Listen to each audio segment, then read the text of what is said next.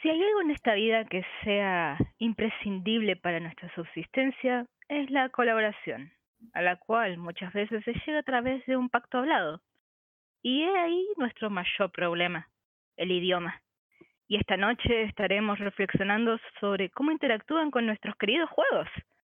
Bienvenidos una noche más a este cuarto de reflexión, sorpresa y descubrimiento, con los mejores de siempre. ¿Cómo están chicos? Pues Hola. muy bien, buenas. Hola. Hola, buenas noches. Buenas noches. Buenas noches. Buenas. Bien, aquí con los truenos y rayos. A ver si no se escuchan acá. Es, parece que es miércoles de tormenta en la Ciudad de México. Y pues yo los saludo desde acá. Allá no está lloviendo, ¿verdad? No, No, no, acá pero está fresquito. Eso se agradece, está fresquito. Se vinieron los días fresquitos, ya no tenemos al señor ventilador al lado, lo cual se agradece. Miércoles de frescura. Ni a los invasores mosquitos. Ay, no, gracias al cielo. Qué bueno.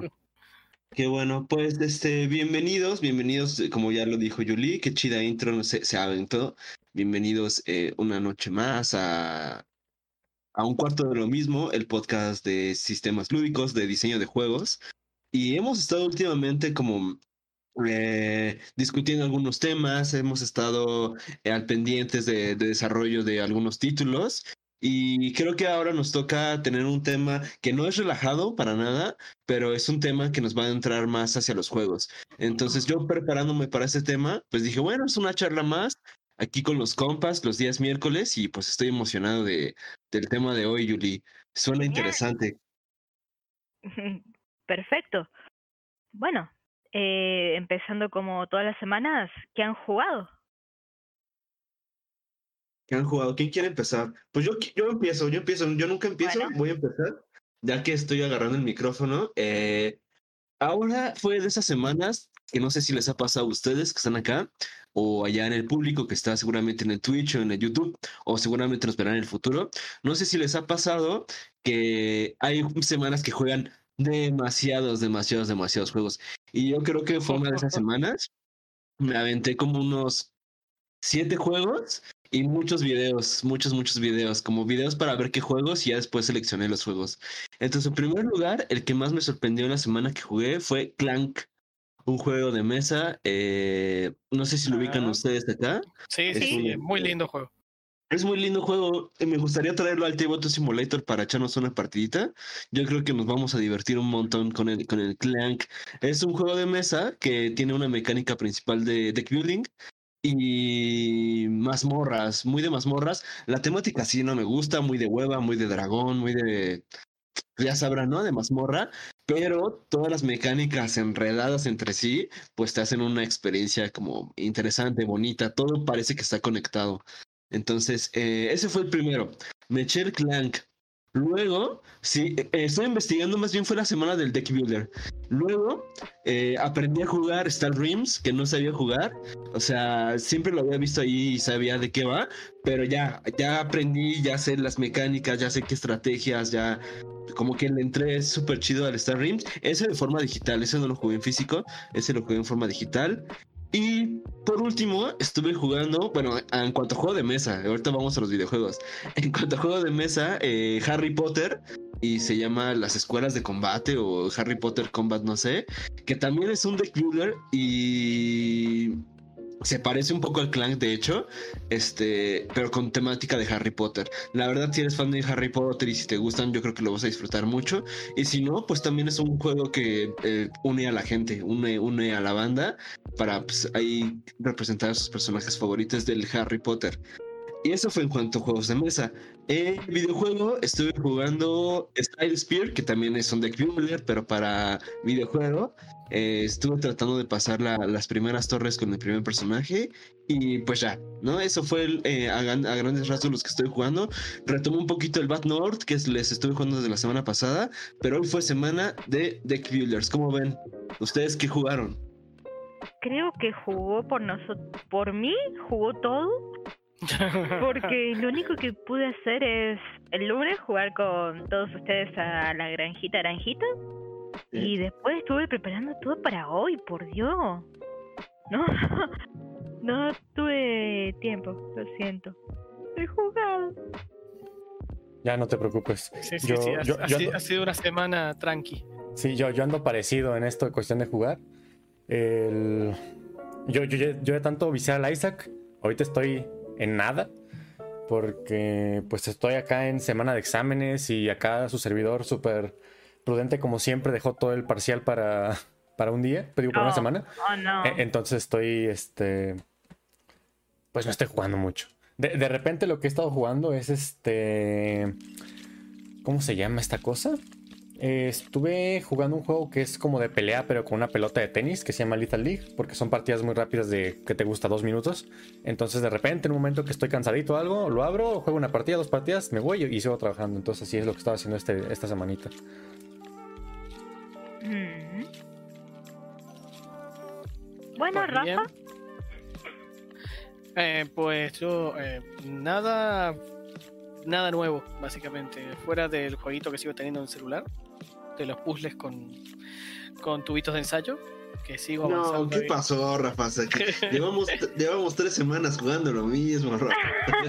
Eh, eh, es que bueno, agarraré y estaré viendo más o menos como uno o dos niveles por día, Oh, no mucho más. No, no es por, no es porque no pueda, o sea, no es porque tarde todo un día en resolverlo, sino porque estaba haciendo estamos otras haciendo cosas, otras cosas. Claro. preparando prototipos y eso, entonces. Lleva su tiempo. Pues jugué por ustedes. Jugué por Sí, un juego sí, por sí, cada uno de ustedes. Sí, Yo la sí verdad. le di duro, duro, duro a los, a los deck builders. Entonces, este, al rato platicamos de ellos y de, lo- y de los idiomas y todo eso. Entonces, este, pues bueno, yo ya tomé la responsabilidad de jugar y al mismo tiempo también iniciándoles, este, la invitación, ¿no? De que si tienen un proyecto ahorita, si tienen un juego de mesa que están desarrollando, pues lo abran mientras escuchan el podcast. Seguramente algo se les ocurrirá. Eh, yo abriré el mío. No sé si lo pueda atender bien porque me concentro mucho cuando estoy en el podcast. Pero yo abriré el mío y pues ahí si se me ocurre algo, estaré poniendo cosas. Entonces lo mismo les invito a sus proyectos. Y bueno, eh, hoy tenemos un tema harto interesante. Julie, platícanos de qué nos vamos a discutir el día de hoy. ¿De qué vamos a, A ver. platicar? Básicamente, de. Por más de que nos comuniquemos, por más de que hablemos el mismo idioma, en este caso español, hay algunas veces donde, por más de cuando nos sentamos a jugar juegos de mesa, no entendemos qué hacer por más de que veamos y leamos el manual. ¿Por qué? Porque el lenguaje no es únicamente un código, sino también es la interpretación del código. Y acá es donde creo que en general fallan las cosas, ya que tenemos palabras en el español que de acuerdo a donde vivas existen, no existen, se usan de manera diferente. Por ejemplo, si digo concha, allá en México, ¿qué les significa? ¿Qué es una concha para ustedes? Un pan dulce con una especie de azúcar espolvoreada en forma de precisamente una concha de mar. Ahí toda bonita, muy Bueno. sabrosa. En España es considerada únicamente la concha de mar porque no tienen el pan. Inclusive existe personas llamadas conchas. Pero si Bueno, vos- yo, yo tenía un compañero en la escuela de apellido, ¿no? Eh, de apellido Concha. de apellido concha, sí, o sea, Sí, sí, Es algo las conchas, las conchas son concepciones, ¿no? Concepción, concha. Sí, ¿no? exacto. Ok. Son ya tiene una concepción dependiendo del lugar donde vivas. Pero si vos llegas a llevar un juego de conchas, de hacer tu concha de México, Argentina, acá se te cagan de risa y piensan que es algo eh, apto para mayor de 18, o sea, no. Seguramente más de un argentino se debe estar cagando de risa y yo me estoy aguantando por la concepción que tiene. Eso es algo que creo que hay que tenerlo muy en cuenta a la hora de pensar un juego y es algo que yo he escuchado muy poco de lo que hablen. Esas palabras que tienen más de un significado o tienen significado de acuerdo a la región donde vivas o que directamente no, no existen. Por ejemplo, Huachín. Aforismos, ¿no? ¿Eh? Aforismos, ¿no? Aforismo, modismos. Exactamente, Ok. que hay algunas ¿Cómo veces ahorita? guachines. Ok. Acá son como niños. Se puede considerar como una cosa así, que es algo más juguetón y quizás a nosotros como diseñadores, cuando estamos escribiendo lo más tranquilos el manual, se nos escapa. Porque te puedo decir que yo armando un manual, a mí se me escapa. Por eso lo repasa Rafa 15 veces antes de presentarle un manual a alguien, porque se escapa. Se nos escapa el hecho de estar viviendo en un lugar o en otro. Por eso creo yo que siempre algo falla cuando estamos aprendiendo un juego nuevo y muchas veces la interpretación, esto en un juego de mesa, la interpretación del manual. No tanto porque sea culpa de el que se está expresando, que quizá en parte la tienen, quizás no, eso me gustaría discutirlo acá con ustedes, sino también por nuestra pro- propia interpretación de acuerdo al lugar donde vivimos. ¿Cómo lo ven ustedes? Me gustaría que ahondemos un poco más con este tema y a ver qué se puede sacar en claro. Cómo lograr una mejor comunicación entre esta persona que diseña manuales o explicaciones y las personas que vayan a leerlo. O sea, pero todo eso teniendo en cuenta de distintas personas que hablan supuestamente un mismo idioma, ¿cierto? Exactamente, estamos O hablando sea, de, de estamos español. dejando de lado, estamos dejando de lado la brecha y los problemas, o sea, dejando de lado creo que temporalmente la brecha y los problemas que nos podemos encontrar cuando hay distintos idiomas. No, no, Sí. ni siquiera hablar de, de traducciones, hablar de distintos idiomas. Que ese es otro problema extra. Por ejemplo, eh, nos pasa a nosotros que tenemos un amigo que no habla absolutamente nada, pero nada de inglés. Y eso hace que las veces que lo queremos invitar a jugar juegos de mesa, porque le encanta jugar, eh, lo tenemos que invitar a jugar juegos que estén en español o Independientes del idioma. que sean independientes del idioma o que si tienen cosas en inglés, que esas cosas sean públicas. Porque si de repente tengo cartas en la mano que hacen poderes especiales y, tiene que estar preguntando ¿qué hace esto? ¿qué hace lo otro? Todo el mundo sabe qué es lo que va a poder hacer. No tendría mucho sentido, se pierde ahí la idea, por ahí la sorpresa que puede llegar a dar en su turno, ¿cierto? Con las distintas jugadas. Eh, Eso hace que, bueno, tenemos que jugar juegos en eh, español, eh, etcétera. Es todo otro problema derivado de los idiomas. Sí. Y otro problema también que está derivado, mm, quizás no tanto del idioma, sino que creo que eh, eh, el, bueno, el idioma en sí eh, no solo es una forma de comunicarse, sino que está muy atado a la, ¿cómo se llama? a la cultura de cada lugar. Y nos genera otro problema, y es de que por ahí nos expresamos de ciertas, de ciertas maneras para, bueno, porque está relacionado con nuestra cultura y para denominar ciertas cosas, ¿cierto? Mm, Eso puede generar que, no sé, quizás queremos hacer un chiste, hacer algo cómico, pero que sea cómico en mi idioma o en mi cultura, no significa que incluso traduciéndolo correctamente le vaya a parecer cómico a la otra persona porque tiene una cultura diferente. Eh, Así que hay un montón de problemas que están justamente relacionados con esto del idioma, la cultura atada al idioma, las distintas interpretaciones, Bueno, los modismos, etcétera. por más grande que sea el tema, creo que habría que agarrarlo desde un Sí, principio sí, y hay que empezar por algo. la interpretación de manuales, creo yo, y cómo podemos hacer desde nuestra perspectiva para que haya un menor choque entre lo que queremos que haga el jugador y lo que termina siendo, básicamente. Porque si el jugador no juega como nosotros queremos que juegue, termina produciéndose bugs. El juego se buguea. Porque no estaba diseñado para que vos agarres la ficha roja, estaba diseñado para que vos agarres la ficha verde y juegues con la roja.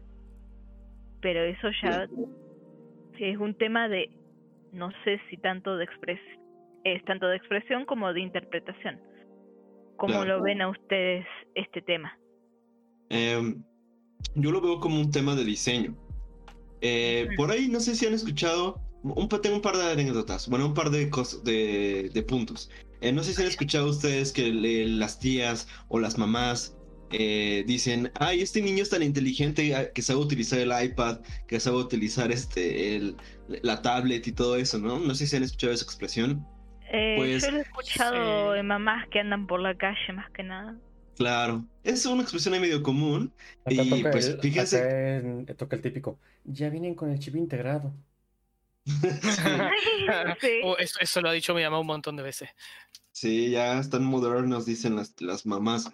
Entonces, eh, pues fíjense que a lo mejor los niños no son tan inteligentes.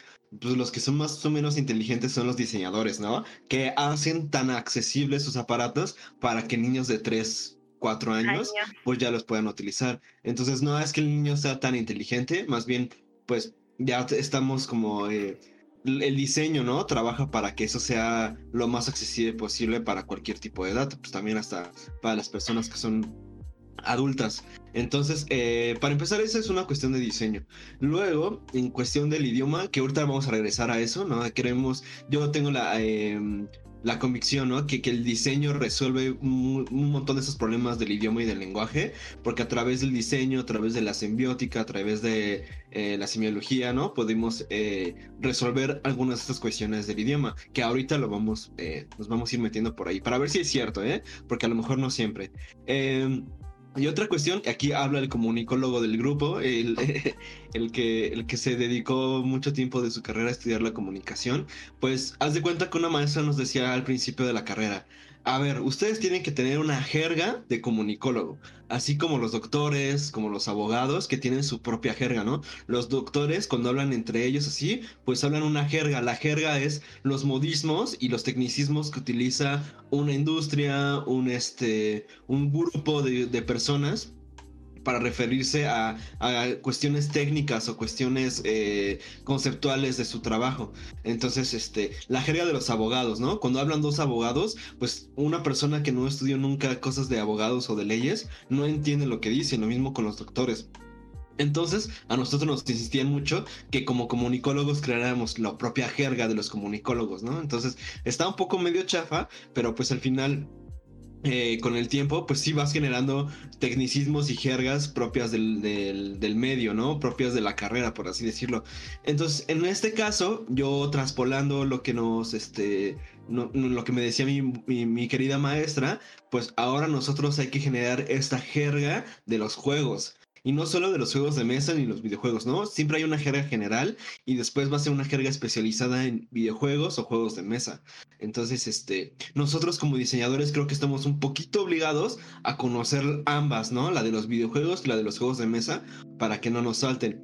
Entonces, este, una de las invitaciones para resolver esa cuestión que ahorita nos planteaba Julie, creo que es esta, que en todos empecemos a ser, conscientes de que existe una jerga y que es importante que la vayamos conociendo para podernos eh, fluir ¿no? dentro de esta industria de los juegos de mesa y podernos dar a entender mejor, al menos primero, entre desarrollo, desarrolladores, editores, ¿no? Que es como el núcleo principal. Luego pasará al usuario, que si se notan, si se han dado cuenta, siempre en el diseño de juegos hay como estos tres círculos, ¿no? Los desarrolladores, que es como en el centro, los diseñadores, los productores, los artistas. Luego se abre el círculo y son los consumidores, los testeadores, las personas que compran los juegos. Y luego en un círculo más adelante está la academia, ya después de que se hizo un intercambio entre los diseñadores y entre los, eh, los consumidores, la academia hace un análisis después de un tiempo. Entonces, teniendo esos tres círculos en cuenta, pues nos vamos a dar cuenta en dónde estamos este, parados como, como diseñadores. Entonces, más que nada, ya para no, no, no irme por las ramas, que me encanta irme por las ramas, es este cómo nosotros entendemos el lenguaje como una jerga propia y que la jerga nos brinda a nosotros como diseñadores identidad, pertenencia y pues ganas de hacer juegos. ¿Cómo ven ese planteamiento? ¿Cómo, cómo lo ven ustedes? Bien loco. Sí. A ver, nunca había pensado en la jerga como una manera de pertenecer a un grupo. La verdad nunca me lo había planteado. Pero sí, tenés razón, y en parte ya se maneja una jerga. O sea, si vos te vas a la parte de jugones de juegos de mesa, tenés Eurogame, Ameritrash, mecánica, dinámica, experiencia. Tenés un montón de cosas. Claro. Un montón de. muy del nicho. Y que les encanta. Claro, les encanta decirlos. ¿Qué es un Meeple a la gente? Y la gente, ¿Meeple? ¿No será Maple el árbol? Esto es lo que me respondió una persona y es como, no, no, no, es ese muñequito que pasó de people a Meeple. Eh, o sea, y la gente se queda como, eh, espérate, ¿qué? O sea, no, no son, es, para ellos es una fichita. Igual, igual quisiera decir una cosa, ah, antes de que continúen. Eh, es, es importante también destacar el hecho de que si bien en los juegos de mesa hay una especie de idioma. Bueno, tenés un montón de puntos donde dentro de los juegos de mesa se tocan o, hay conflictos por distintos idiomas o jergas y demás. Eh, creo que en los videojuegos pasa exactamente lo mismo. También maneja su propio idioma, sus propias jergas y seguramente debe tener sus propios conflictos con el idioma. No, y sí, este. Eh, de hecho, estoy aquí buscando en un libro que se llama Level Up. Justamente una viñeta de tipo cómic de una anécdota que nos tiene el autor, que es diseñador de juegos. Y este chico nos comenta: Bueno, como diseñadores, pues hay que hacer muchas cosas, ¿no? Pero la gente siempre tiene esta concepción de que no sabe qué es el diseño. Y es que pasa esto, aquí está esto, ¿no? Dice, siempre que quiero hablarle a alguien sobre un diseñador, sobre que soy diseñador de juegos, la conversación va más o menos así. Así que programas videojuegos, ¿es muy difícil escribir todo el código? No, dije que los diseño. Ah, entonces dibujo los personajes. Debe ser divertido. No, no, no, no los dibujo. Eso es el artista. No lo entiendo. Si no los programas o no los dibujas, ¿qué haces en los juegos? Aparentemente nada. Y, y es una anécdota que horriblemente sí pasa. Sí, sí, sí pasa. Bueno, yo, bueno, bueno, me pasó. Yo a todo el mundo que me dicen, ¿qué te gusta? A mí me gusta, le digo, a mí me gusta el, diseño de los juegos. Ah, entonces dibujas muy bien. No, es que aquí nosotros manejamos que el diseñador realmente es más como un arquitecto que tiene que hacer un sistema y el artista es esto. Pero es que también la música es arte, ¿por qué esa no la ponen de artista? No, pues es que, y pues así, toda la explicación siempre, ¿no? Es parte bueno, justamente esto me pasó, me pasó en Facebook hace unos meses donde viste las típicas publicaciones en, un grupo de, a ver, eh, pone a qué te dedicas eh, en los comentarios, pero sin decir qué, con emojis, a ver si la gente lo puede adivinar. Obviamente nadie, pero nadie puso Le pegó. diseñar juegos. Es como, ¿qué haces? ¿Probás juegos? O sea, ¿jugás juegos? No. Ah, eh, eh, programas. No. no. Y así, ¿viste? es como. Este, Cada vez que le decís a la gente que diseña juegos, no tienen la conexión de que detrás de cada juego hay alguien que lo diseñó y no únicamente programó. O sea, hay alguien que se puso a pensar detrás de, bien, ¿qué tenés que hacer en tu turno como jugador? Así, así, así. No, no creo que eso da para su propio podcast sobre el, el marco invisible, parece que rodea al diseñador de juegos, porque reconocen al artista, reconocen al músico, reconocen al programador, reconocen inclusive a los que hacen merchandising, o sea, Pero el diseñador, ah, no, ese viene incluido con la programación y algunas veces no.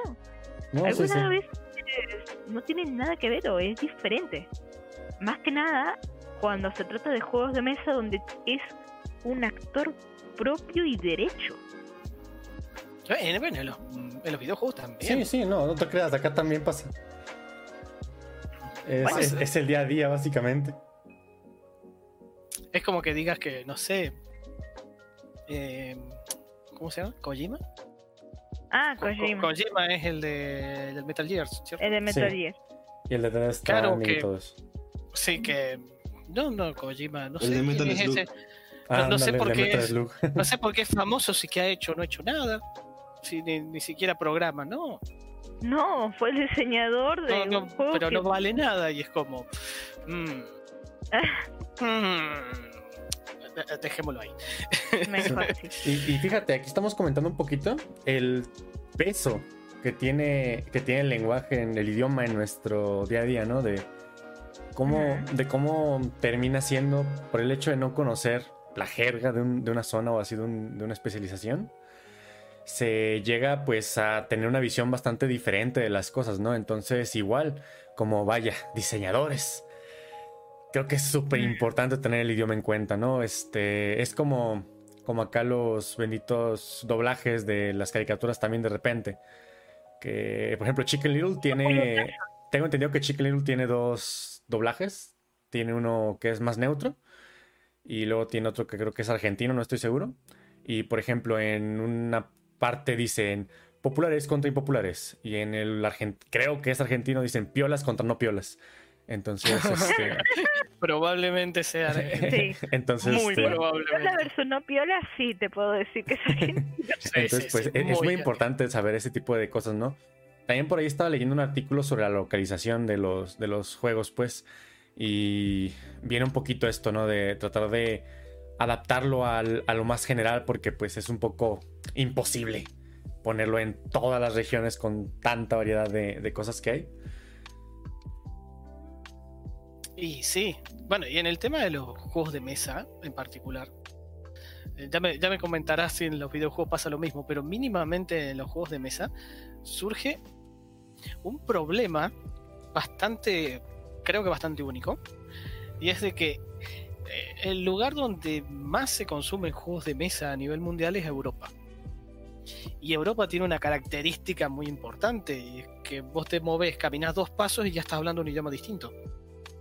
Porque tenés todo un montón portugués, de. español, Sí, te- francés, alemán, holandés.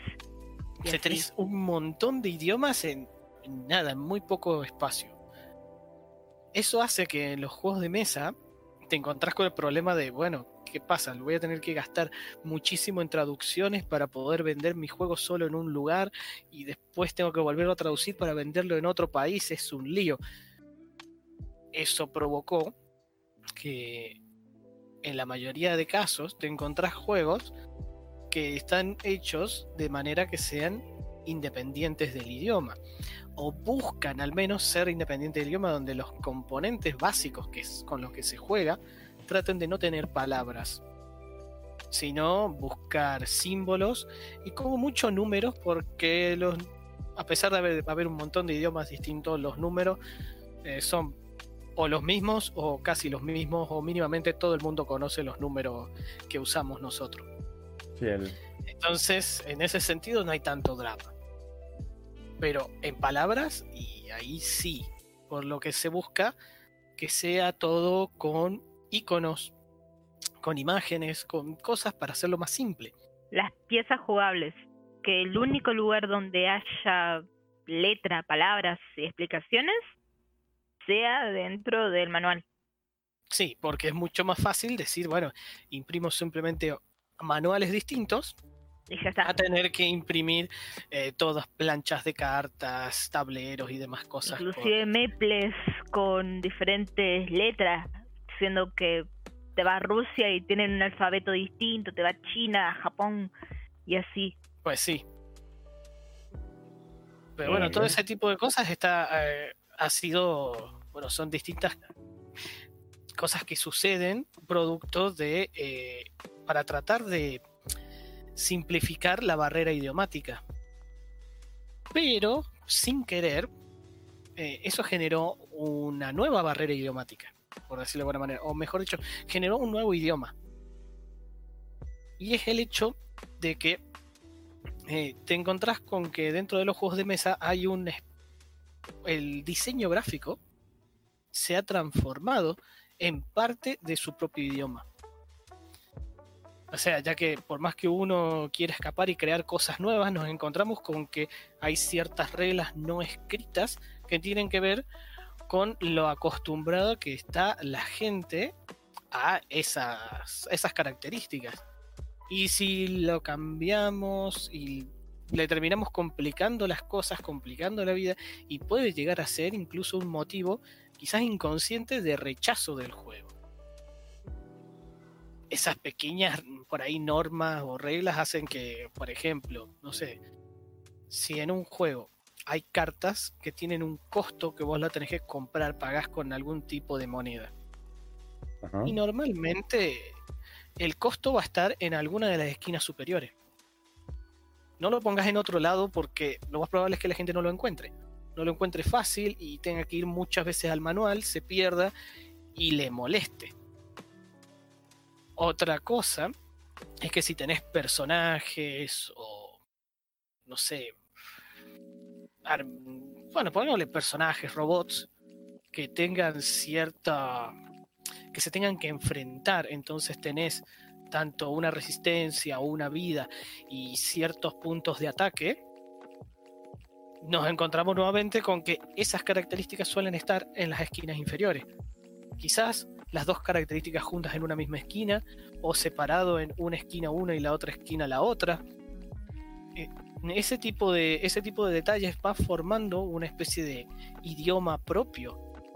Por otro lado, si tenés un juego donde hay cartas y tenés que robar cartas, lo más normal es que el icono que represente robar cartas sea un rectángulo con un simbolito más. Eso es, tomas una carta. Y si lo que tengo que hacer es descartar una carta, va a ser el mismo rectángulo, pero con un signo menos cambialo porque vos puedes decir, no, pero yo quiero ser diferente, voy a hacer algo completamente único, innovador. Y puede ser que la gente no lo entienda. Y esto puede, como vuelvo a repetir, puede generar que el juego sea rechazado por el público.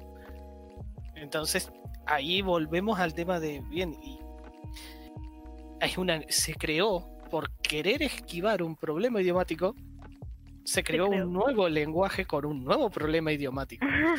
Eh, si no, sí, a mí me costó, por ejemplo, eh, con los juegos acá de Rafa y Yuli, que tienen muchos estos símbolos, de repente yo no los entiendo porque pues yo en los juegos de mesa no estoy, tan metido.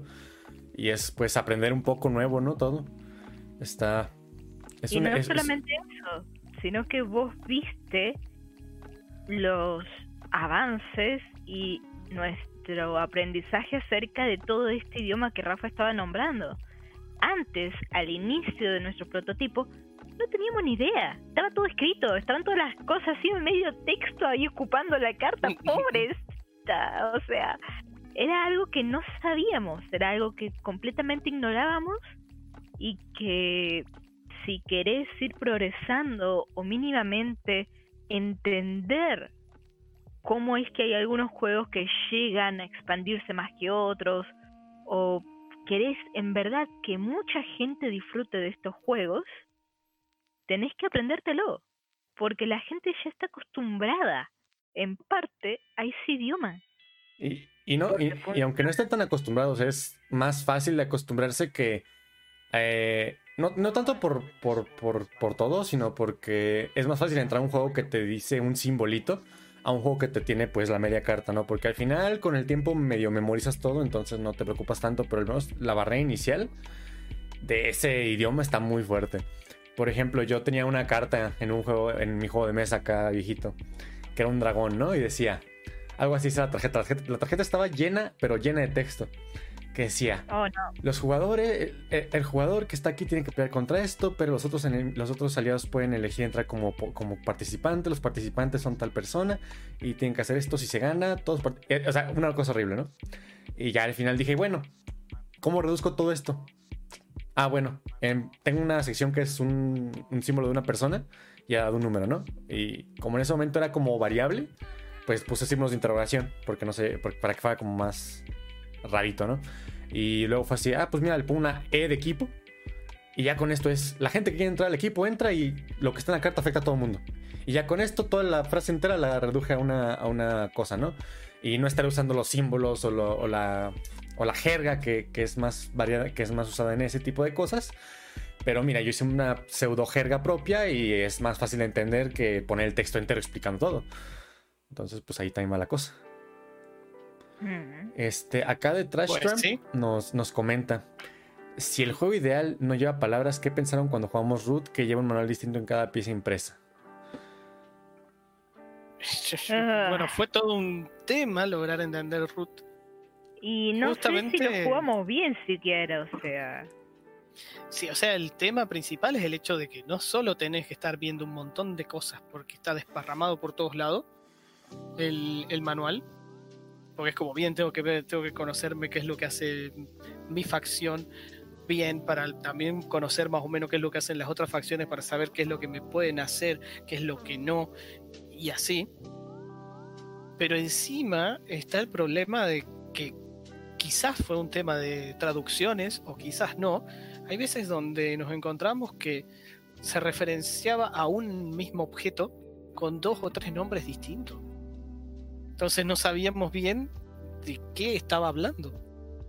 Mm, La que- cohesión y feo, la ¿eh? coherencia en un juego de mesa nos dimos cuenta de que no es un tema menor, sino más bien es clave para que un juego se entienda.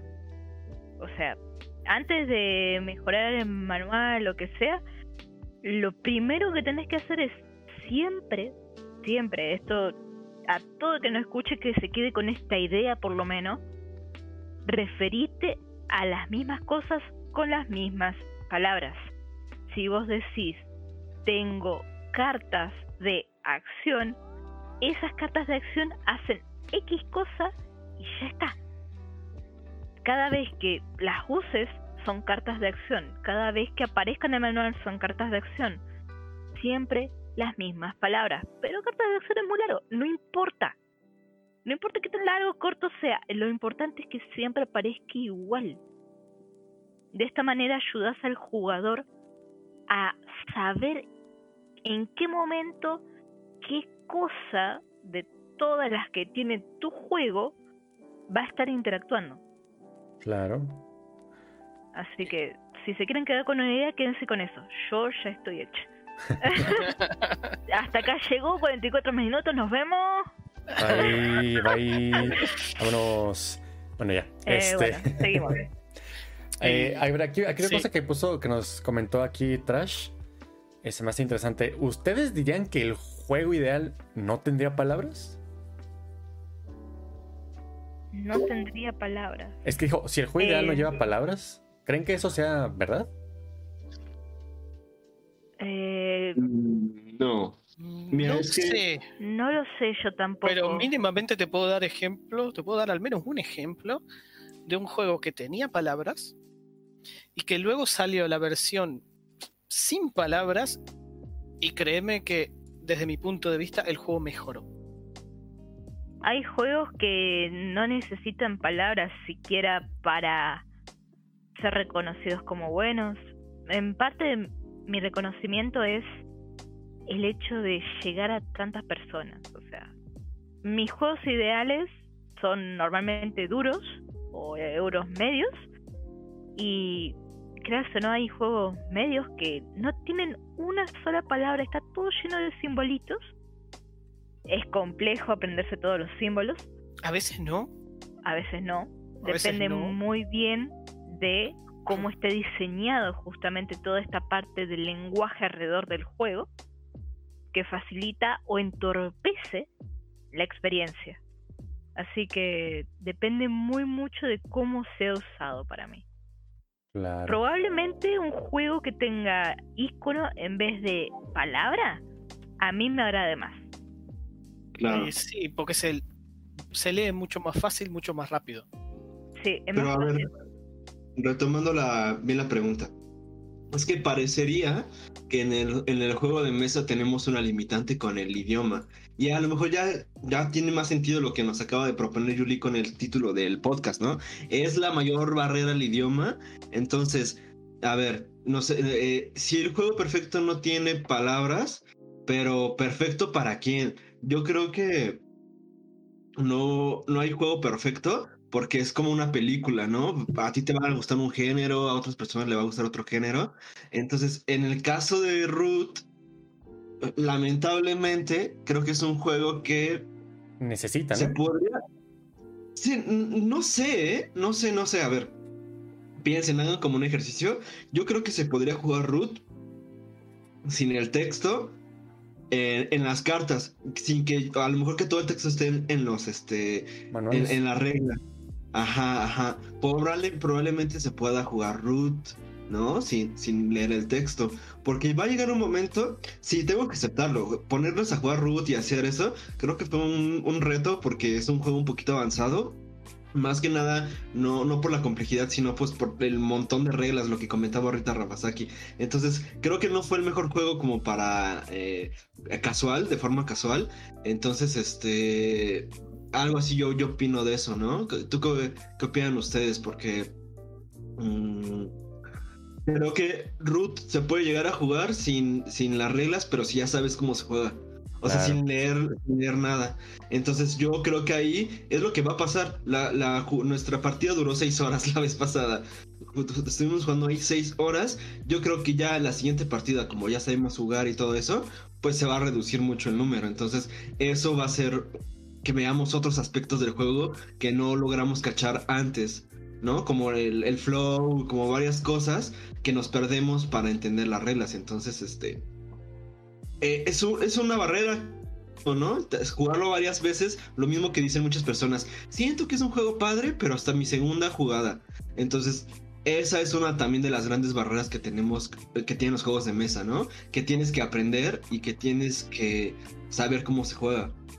Entonces, este, ya lo hemos comentado, ¿no? Que es una de las barreras grandes del juego de mesa, aunado, y eso va muy de la mano con el idioma, precisamente. Ya. Pues mira, aquí hay, hay una frase muy bonita que va. Perfección es cuando algo tiene todo, sino cuando no le, no le sobra nada.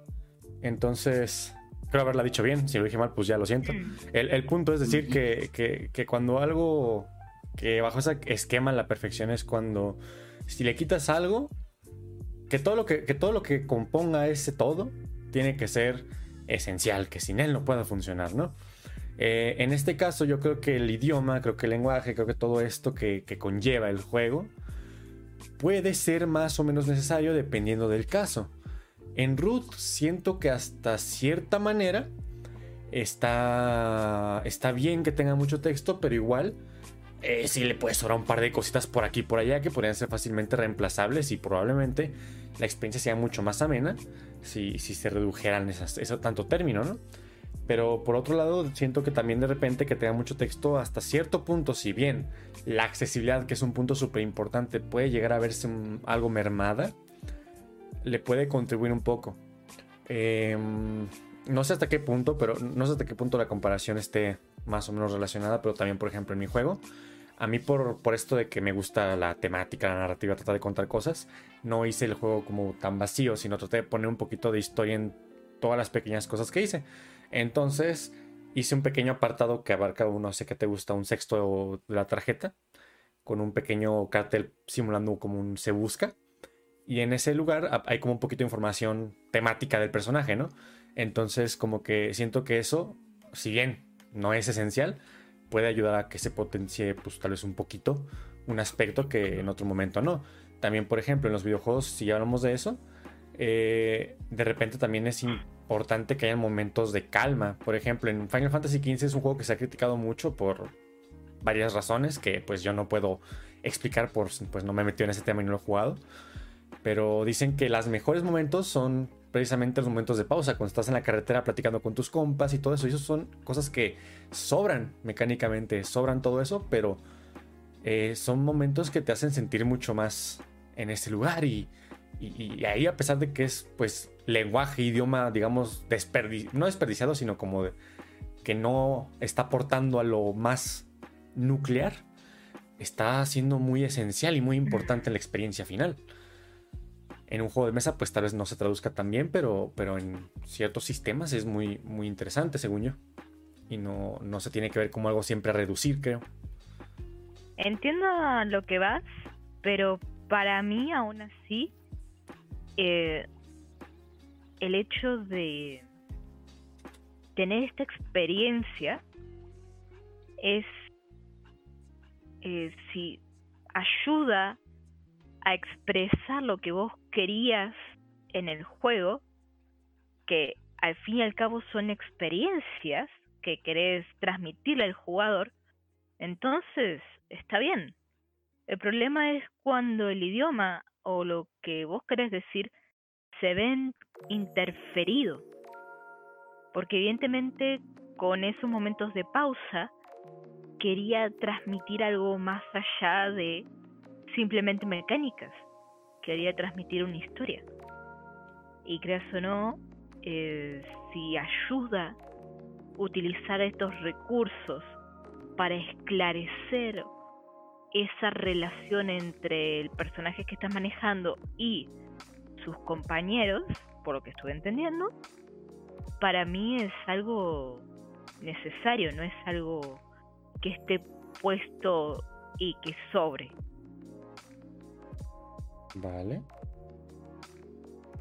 Pues, a ver, eh, lo que comentabas que le habías puesto a tu juego un texto ambientativo, que es lo que, bueno, normalmente en inglés se suele conocer como flavor text o eh, texto de, sabor. Eh, ¿qué, es eso? Un texto ambientativo. Pues a mí personalmente me parece perfecto. Porque si bien uno puede decir, pero lo estoy poniendo en, no sé, español. Y si la persona no sabe español, eh, pero tampoco le importa realmente para jugar. Porque para jugar, a, ver, te puede complementar a la historia, conocer un poco más a tu personaje o, o al bicho que te estás encontrando, ¿cierto? Pero realmente para jugar lo que necesitas es lo otro, la, qué es lo que hace esa carta o ese personaje, qué hace, cuál es la acción. Y si eso lo llegas a tener con iconos que le sea más fácil de reconocer, de entender y de jugar, que tenga o no tenga un texto ambientativo, qué sé yo, a la hora de jugar da igual. Pero a la hora de querer entender un poco más, suma. Y creo que no habría absolutamente ningún problema. Hay un montón de juegos que tienen ese tipo de características de agregarle textos ambientativos. Sin ir más lejos, tenés Skyrim. Bueno, en Skyrim en, en videojuego. Pero en juegos de mesa tenés Magic, por ejemplo, Magic the Gathering, donde hay un montón de cartas que abusan, que tienen texto ambientativo. Incluso hay algunas cartas donde es únicamente texto ambientativo porque la carta no hace nada. No tiene absolutamente ninguna habilidad. uno, uno por uno. Sí, que no hace nada. Tenés uno, uno, uno por uno que no hace nada. Bueno, pero... Eh, es un bichito especial de, las planicies de tal lugar. Y así sí, a ver, tienen que rellenar el espacio porque si todas las cartas tienen un diagrama, eh, donde dice, mira, tenés acá el costo, el dibujito y no sé qué, acá el ataque y acá hay un espacio para la habilidad. No tiene habilidades, ¿qué hago? Voy a dejar eso vacío, se va a ver feo. Lo rellenamos con texto ambientativo. Inventamos algo, el bicho era de tal lado y qué sé yo. Funciona. El texto ambientativo claramente es diferente del otro, está en, cursiva y tiene un montón de características para que vos sepas que eso es no es jugable. Sí, y aún así, bueno, Magic es uno de los juegos que Es de los juegos más complejos que hay y un poco por culpa de esa complejidad hace que no pueda tener únicamente iconos. Está lleno de palabras. Pero bueno, dentro de las reglas especificaron eh, y te dicen, mira, la palabra esta significa tal cosa y significa eso. Y te toman todo el cuidado del mundo para poner la, como decía La definición. no, pero que sea coherente, que sea siempre exactamente la misma palabra, con todo el cuidado del mundo. Flash, por ejemplo. Sí, sí, pero ¿qué significa flash? Flash lo jugás en cualquier momento. La podés jugar en cualquier turno, sí, en cualquier momento como si fuera un instantáneo. Sí. Y así, pero tenés distintas palabras clave. Mm. Y bueno, esas buscan de que sea siempre coherente, que no cambien nunca por ningún error de ninguna palabrita, porque si no, bueno, se arman problemas. Y Empiezan a haber ambigüedades y, y así. Y Así que explota eh, todo. es un tema. sí, ¿Sí? sí. Y a nosotros nos ha pasado, o sea, el hecho de que no únicamente nos lo han dicho a nosotros en algún que otro al inicio, esto lo aprendimos hace bastante tiempo ya, gracias al cielo, eh, pero es notorio como muchas editoriales es algo que repiten y repiten hasta el hartazgo de, por favor, tengan coherencia, porque si no, no lo vamos a poder jugar o no lo vamos a entender o lo vamos a rechazar por más de que sea el próximo Spiel des Jahres porque no lo entendemos. Que una barrera idiomática, mm, que ya depende de la coherencia del idioma en el que estemos hablando, influya tanto como para que un próximo Spiel des Jahres sea rechazado, para mí es un tema serio. Bueno, acá en Argentina tenés que se hacen todos los años, exceptuando estos últimos apocalípticos. Eh, no Eh, sé, sabemos si este año va a ser o no. Claro, se hace siempre eh, un concurso, que es un concurso de diseño de juegos de mesa. Y bueno, eh, una vez estuve hablando con un, co- con un diseñador de acá que había participado y ese tenía problemas a la hora de hacer manuales. Porque vos podías jugar su juego, interes- era interesante. Sí. Vos leías el manual y te quedabas con cara de ¿qué es esto? esto no es lo que me acabas de mostrar recién. Y bueno, él comentaba que lo había enviado a este, a este concurso, que es el Innovando el Juego. Y le habían rechazado, porque te pasas por distintas etapas, le rechazaron el, el juego en la primera etapa y le habían dicho los motivos por qué. Dice, bueno, nos parece mal tal cosa o tal otra y esto, así, toda la devolución. Y él cuando se puso a mirar dice, pero me están haciendo la devolución de otro juego, porque este no es mi juego. Nada. O sea, mi juego no es ni parecido a esto. Y hablan el mismo idioma, porque vivimos todos en un mismo país. Mm, Entonces, como, ¿qué, qué pasó ahí? ¿Cómo puede ser que hablando un mismo idioma no se puedan entender? sí, Momento, hermano. F. F. Definitivamente F. Pero sí, em, cosas así ocurren y ocurren todo el tiempo.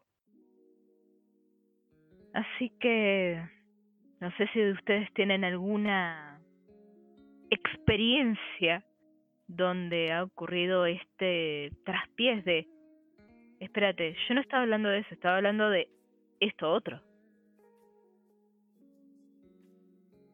No, sí, este.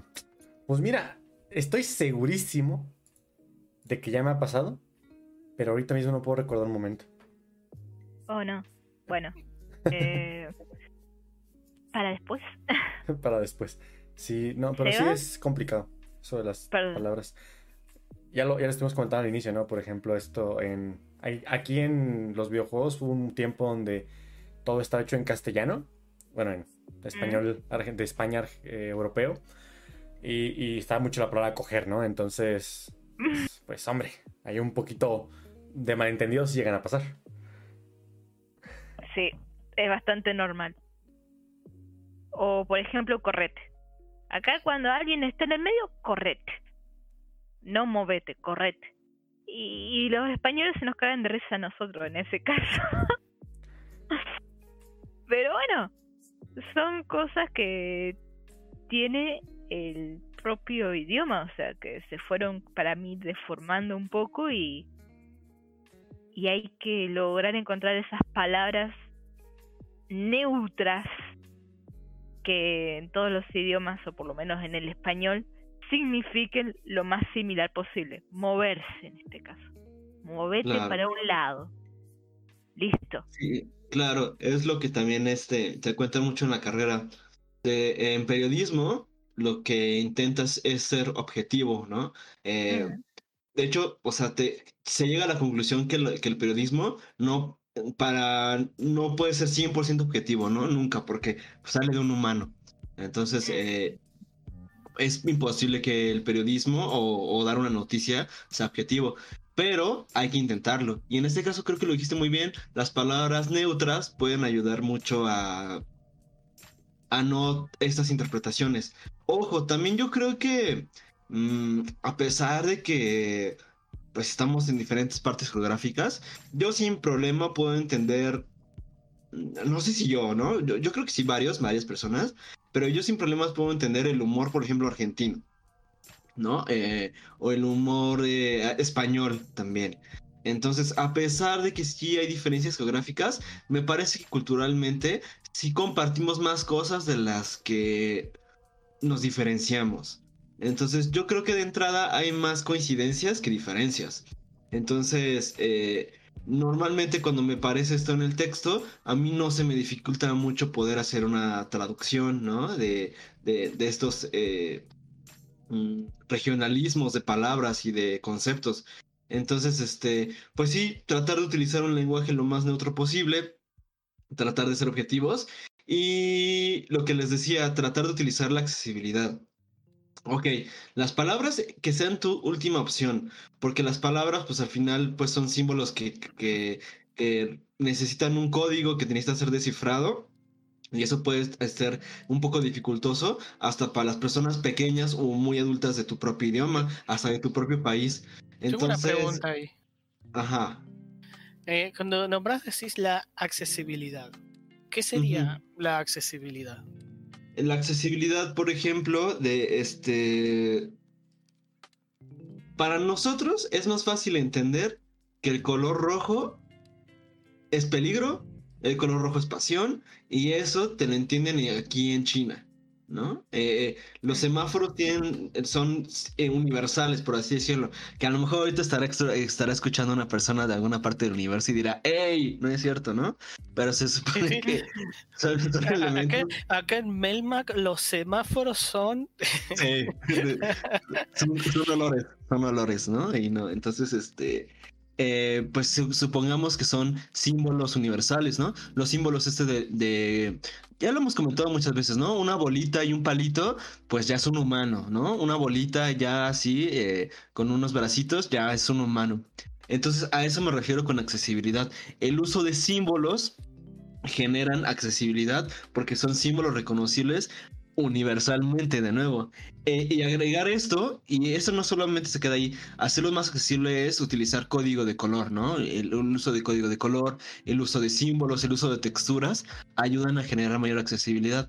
Porque bueno, una parte que ya pasamos al color, pues ahora hay que pensar en las personas que eh, son daltónicas, ¿no? Que tienen este deuteranopia, trotanopia, todas estas alteraciones de, la vista, pues también hay que considerarlas al momento de diseñar.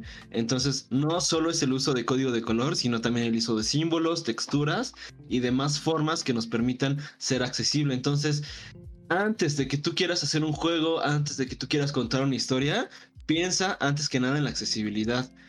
Y creo que eso ya te va a dar muchas respuestas de cómo hacer tu juego pensar en la accesibilidad ahí, tengo un tema que un poco relacionado a lo que creo que lo comentaste vos hace un rato al principio de cómo puede ser que bueno, no, cómo puede ser, sino que hay personas que se preguntan de cómo puede ser que los niños, mira, le das un iPhone y lo sabe usar y eh, a los cinco minutos es como eh, todo ese tipo de características surgen, eh, tienen que ver, creo, con, eh, bueno, un poco lo de accesibilidad, sí, pero al mismo tiempo tiene que ver con que eh, la tecnología, y esto se, se ve mucho en, en las aplicaciones de los teléfonos y, y los Smart TV y demás, es como que comenzaron a adaptarse a un, su propio idioma. Un idioma que está relacionado con, eh, bueno, las... eh, ¿cómo, ¿Cómo decirlo? Si estás en una aplicación y tenés una flecha a la izquierda, lo más probable, o que uno piense, dice, ah, esto es para volver. ¿O no? Si toco en, en algo, si, si veo una ruedita tipo engranaje, lo más probable que esas sean opciones. Son Sí. distintas O cosas. configuración. O configuraciones, opciones, configuraciones. Todo ese tipo de cosas están dadas porque eh, es la costumbre que han adoptado las, distintas personas porque se comenzaron a usar muchas veces de la misma manera. Y eso ha generado un idioma propio dentro de lo que son las aplicaciones. Aplicaciones de teléfono, eh, distintos programas, etcétera. Es por eso que si un niño aprende a usar un celular, después lo más probable es que pueda agarrar otro celular y lo sepa manejar. Porque maneja más o menos un mismo idioma. Por más que ese idioma sean eh, símbolos, dibujitos y no tenga palabras. Sino que tiene, bueno, estos engranajes, cosas, colores. Se usa también dentro de lo que es diseño gráfico, se usa como decías, colores que están relacionados con la con lo normal de dentro de la naturaleza, de decir rojo es peligro y verde es algo que está permitido, etcétera. Bueno, eh, el- en los juegos de mesa está pasando lo mismo, que es lo que comenté un poco hace rato, que se, te está, se está generando un idioma propio. Pero eso también genera una barrera para quienes por algún motivo nunca conocieron ese idioma. Que es lo de típica de eh, que ocurre cuando la abuelita agarra por primera vez un celular y no entiende nada. El niño lo mira y dice, pero ¿cómo no me entendés? Mira si vos apretás acá, acá, y eso es- está obvio. Sí, está obvio para el que sabe hablar el idioma. Pero para quien no lo sabe, son como un mar de símbolos que vos decís, ¿y esto qué es? No sabes si tocas algo y se activa una autodestrucción del teléfono. Pobre Eh, abuelita. Bueno, Algunas veces me siento esa abuelita, ¿eh? Claro. Es que ahí en ese tema, pues entramos al tema de la alfabetización, ¿no? En los juegos. Eh, tú para poder entrar a, a jugar algo, un videojuego, pues necesitas saber de entrada cómo se agarra un control, ¿no? Y luego cómo poderte mover, ¿no? Cómo moverte, cómo desenvolverte en un ambiente 3D. También eso es un problema de accesibilidad. De hecho, por ahí se hablaba mucho del Wii, ¿no? Cómo el Wii rompió esta barrera de accesibilidad simplemente cambiando su control por un control como de televisión. Entonces, cualquier persona que ya haya jugado o haya visto la televisión o tomado un control de televisión, ya tiene un acercamiento. O sea, no necesitas aprender a jugar para poder Claro, jugar, ¿no? no necesitas aprender a manejar un control nuevo. Claro. Aparte, aparte que te sentís más cercano porque es como, es algo que ya conozco. Yo ya sé que el control de la tele, sé que tiene un botoncito rojo en la esquina, que es como, ese es para aprender y apagar. Entonces, yo sé que Se sí. prende o se apaga. si Claro, ya, ya, ya sabes cosas.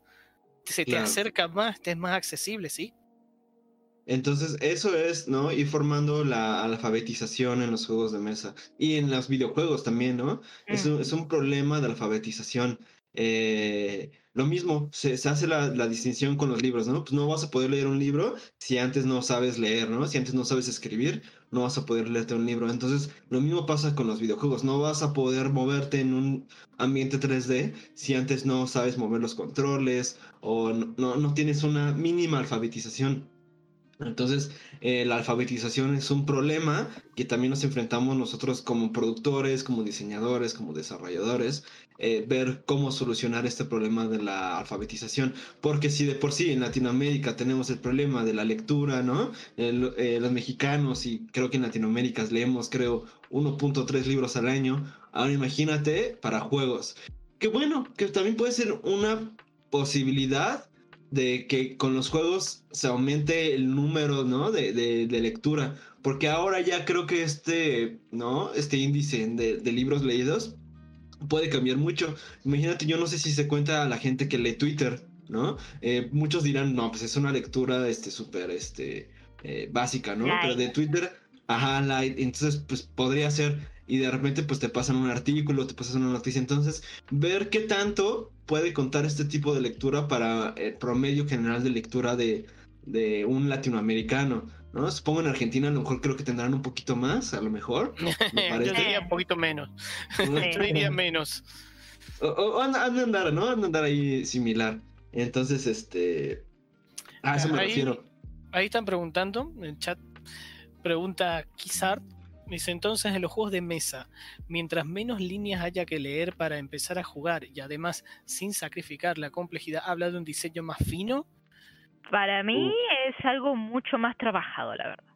Lograr que con menos líneas des profundidad a la vez de una jugabilidad entretenida y, y eso te dé diversión, sí. Para mí habla de una maestría en diseño bastante alta. aparte, y esto es algo muy importante que tener en cuenta, una de las cosas más importantes en los juegos de mesa es ver el entreturno. Porque lo divertido en un juego es jugar. Y si vos jugás en tu turno y, y si no tenés absolutamente nada para hacer mientras los otros jugadores juegan, si tengo que esperar cinco minutos, me aburrí. Y empecé a agarrar el celular. por más que mi turno dure un minuto, pero si somos seis jugando y tengo que esperar cinco, me aburrí los otros cinco. Eh, eso hace que todo, absolutamente todo lo que puedas aprovechar para reducir el entreturno es mejor. Si hay que poner cartas sobre la mesa, cuanto más rápido puedas diferenciar y entender qué es lo que hace cada carta para decidir si te sirve o cómo contrarrestarlo o lo que sea que tengas que hacer con esa carta, es mejor y es mucho más fácil leer un más con un rectángulo para saber que eso te hace robar una carta que ponerte a leer roba una carta. Lo ves desde más lejos, lo ves más rápido, lo ves más fácil y así. Todo eso ayuda. Así que si yo, desde mi punto de vista sería un diseño más fino y más trabajado. Estás sacrificando tu tiempo como diseñador ya seas que sos el quien diseña el juego en sí o quien está encargado del diseño gráfico porque sos parte de una editorial y te piden, sí, es como tenemos este juego, pero necesitamos hacer que sea todo símbolo y te encargan ese trabajo. Cuanto más te esfuerces vos diseñándolo, menos se va a tener que esforzar el jugador y todo eso se agradece por parte de los jugadores. Aunque sea inconscientemente. Pero sí, desde mi punto de vista sí.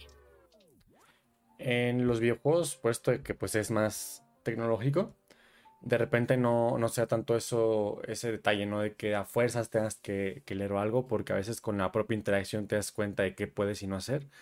Sin embargo, también se refleja esto de, esto de saber cómo hacer las cosas de manera sutil, ¿no? Eh, me recuerda mucho este ejemplo de, por ejemplo, en Dead Space. En Dead Space al principio te ponen, por ejemplo, una grabación de una persona muriendo. Ah, estos no, no se bajan con nada, hay que disparar en los, en los, en los miembros. No, son en los lamps en, inglés, son como las extremidades, ¿no? Las extremidades. No les afecta que golpeen el cuerpo, que las extremidades. Y luego, por ejemplo, ves a. Y luego vas caminando más y aparecen gritos. ¡Ay, no sé qué! Y luego este, ves en la pared pintado con sangre su punto débil son los. son los. las extremidades. Y luego cuando tienes un arma al fin, te aparece uno y aparece el letrero abajo. Se pausa el juego y te aparece el letrero. Hay que apuntar a los de esos porque no haces daño en esto. Entonces, esa es una manera que te dieron dar, dar sí o también la información de que le tienes que esperar esos puntos débiles, ¿no? Y de repente tú te vas a, por ejemplo, Versus, y en el principio del juego te dice, bueno, con tal botón pones el escudo. Y más adelante, más adelante te pone un arquero que te está disparando un pasillo angosto y hay un escudo en el piso. Entonces dices, ah, bueno, me lo pongo. Y, y ya. Es, pues es mucho. A pesar de que tampoco es el tutorial más eh, sutil y magistral del mundo, pues es un gran contraste en cómo te explican las cosas. Luego también está el. Es que tiene una.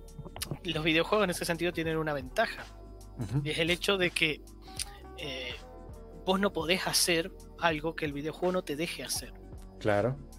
O sea, si vos estás encerrado en, una habitación y, el juego no quiere que salgas de esa habitación, vos no vas a salir de la habitación.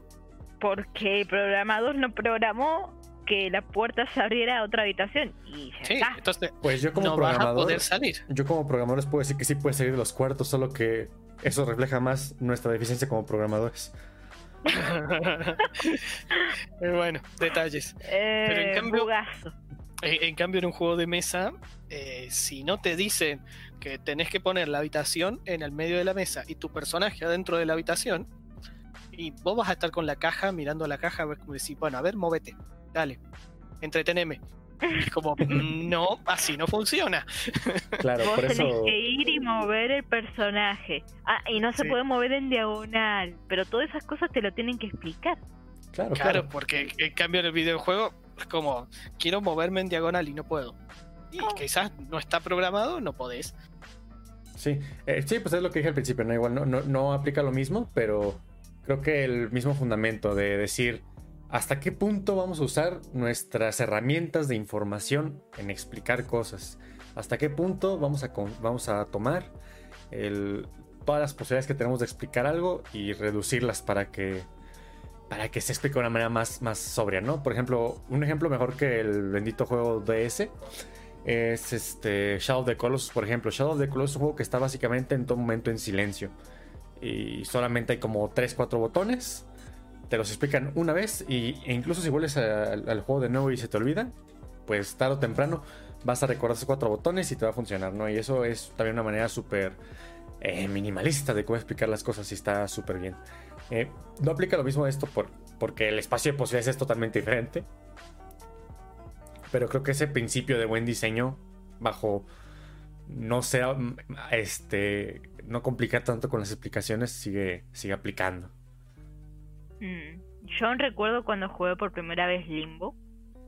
Ah, sí. Apareces en el medio de la nada y tu tipito está ahí tirado. Lo tenés que despertar moviéndote de un lado a otro. Empezás a tocar todas las teclas. Como no sabía qué era, me fui a las configuraciones a ver qué hacía cada tecla. Después volví y empecé a jugar. Pero el juego no me había dicho nada, o sea, no te dice nada. A tal punto que me tuve que ir a las configuraciones para entender qué hacía cada cosa o qué podía llegar a hacer. Y aún así, cuando te aparecen los puzzles que tenés que resolver en tiempo real, porque si no moriste, y moriste, eh, son de prueba y error, pero dentro de la misma lógica. Entonces, al ser prueba y error, no, no necesitas que te expliquen nada, porque vos mismo vas aprendiendo, sin ninguna palabra de por medio. Para mí eso implica un diseño muy, muy bueno. No, también depende. Este, porque... ¿Cuál fue la pregunta? ¿Cuál fue la pregunta que hicieron así? ¿Cuál fue el comentario? Eh, sobre que, Que, que si... mientras menos líneas tiene un juego de mesa, eh, menos, menos líneas para leer y empezar a jugar sin sacrificar la complejidad, eh, se habla de un diseño más fino. Exacto, Elegante. Sí. Sí, ¿cómo, ven ustedes este concepto de elegante? ¿Les, les parece eso fino, elegante? ¿Como Me- me es gusta una más buena forma? Me gusta más la palabra sutil, por ejemplo. Eh, puede ser. Antes y que, antes que cuando, elegante, cuando porque. respondimos habíamos cambiado la palabra un poco. Sí, sí. No, era, no hablamos de fino ni elegante, sino trabajado. Sí. Sí, sí, porque al final, como esto de hacerlo medio elitista, puede ser pues más un problema que otra cosa, ¿no? Sí, Eh, en igual- realidad, Igual lo de fino lo había puesto entre comillas. sí, sí. Sí, no, sí, claro. Fino, fino también significa pues mejor trabajado, así no tiene que de a fuerza referirse a algo de ese estilo, ¿verdad? Eh, Igualmente, Justamente, a, a contrario de elitista, para mí un juego que tenga esa característica es mucho, pero mucho mejor para introducir a la gente a los géneros. Es mucho más accesible. Bueno, eh, el que había comentado hace rato, que al final nunca lo nombré, que tenés un juego que fue muy popular cuando salió, que usaba palabras, pero eran puras palabras. Y después, en un momento, eh, salió una nueva versión que fue únicamente con imágenes. Y desde mi punto de vista ganó un montón, mejoró un montón, que es el juego, el código secreto. Un juego que se juega por equipos, no, está bien, tenés que leer el manual, si no, no vas a saber lo que tenés que hacer, ¿no? Pero donde la idea es que en cada equipo tenés un líder que le tiene que dar pistas a los jugadores de su equipo, y con esas pistas tienen que tratar de descubrir los otros dónde están sus propios agentes, que están ahí en el, en el tablero, en el medio, desparramado, mezclados con agentes de los otros y mezclados con civiles. Y lo que hay en la mesa son cartitas con palabras. Cada, cada cartita tiene una palabra que es como si fueran nombres clave. Te puede decir manzana. Otra puede ser osito. Cualquier cosa. O sea, tenés un montón de palabras. Puede haber una cuchillo. Y la idea es que cuando vos vas a dar pistas, tenés que decir algo, una palabra, y que esa palabra trate de relacionar, que esté relacionada con alguna de las palabras que hay ahí.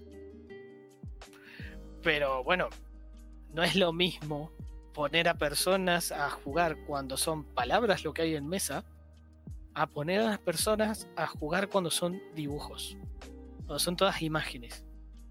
Porque encima te abre las posibilidades a que, las, que todos los jugadores puedan imaginar más allá de, eh, no es lo mismo que yo te diga que, que una palabra diga cuchillo a que te dibujen cuchillo. Porque ¿qué podés entender por eso? Tramontina, asesinato, arma blanca. Tenés No, pero tiene que ser una sola palabra. Arma. Pero te puedo decir metal, puedo decir un montón de cosas eh, que mm, por ahí quizás no es tan fácil cuando tengo la palabra cuchillo a cuando tengo simplemente un dibujo porque me puede dar para imaginar más cosas. Y así. Además de que te ayuda por si estás jugando con personas que son de dis- que hablan otro idioma. Porque mira si decís, uy, bueno, me conseguí el juego, pero lo conseguí en alemán. Eh, ¿Alguien, ¿Alguien habla alemán? Pero en cambio, si te conseguís el código secreto imágenes en alemán, es completamente viable. Lo jugás igual, porque es exactamente igual. Lo único que, bueno, me, sí, me lo conseguí en, en alemán y después me descargué las reglas en español en un PDF. Y listo. Y, y ya está. También, por Y ejemplo, el, drama. el Love Letter, ¿no? También a pesar de que tenga sus cosas, y si tenga un texto, creo que, creo que también es muy fácil de adaptar independientemente del idioma, ¿no? Es que muy poquito. Además, estamos hablando de un microjuego a comparación de juegos más grandes que ya requieren los Z, requieren más elementos.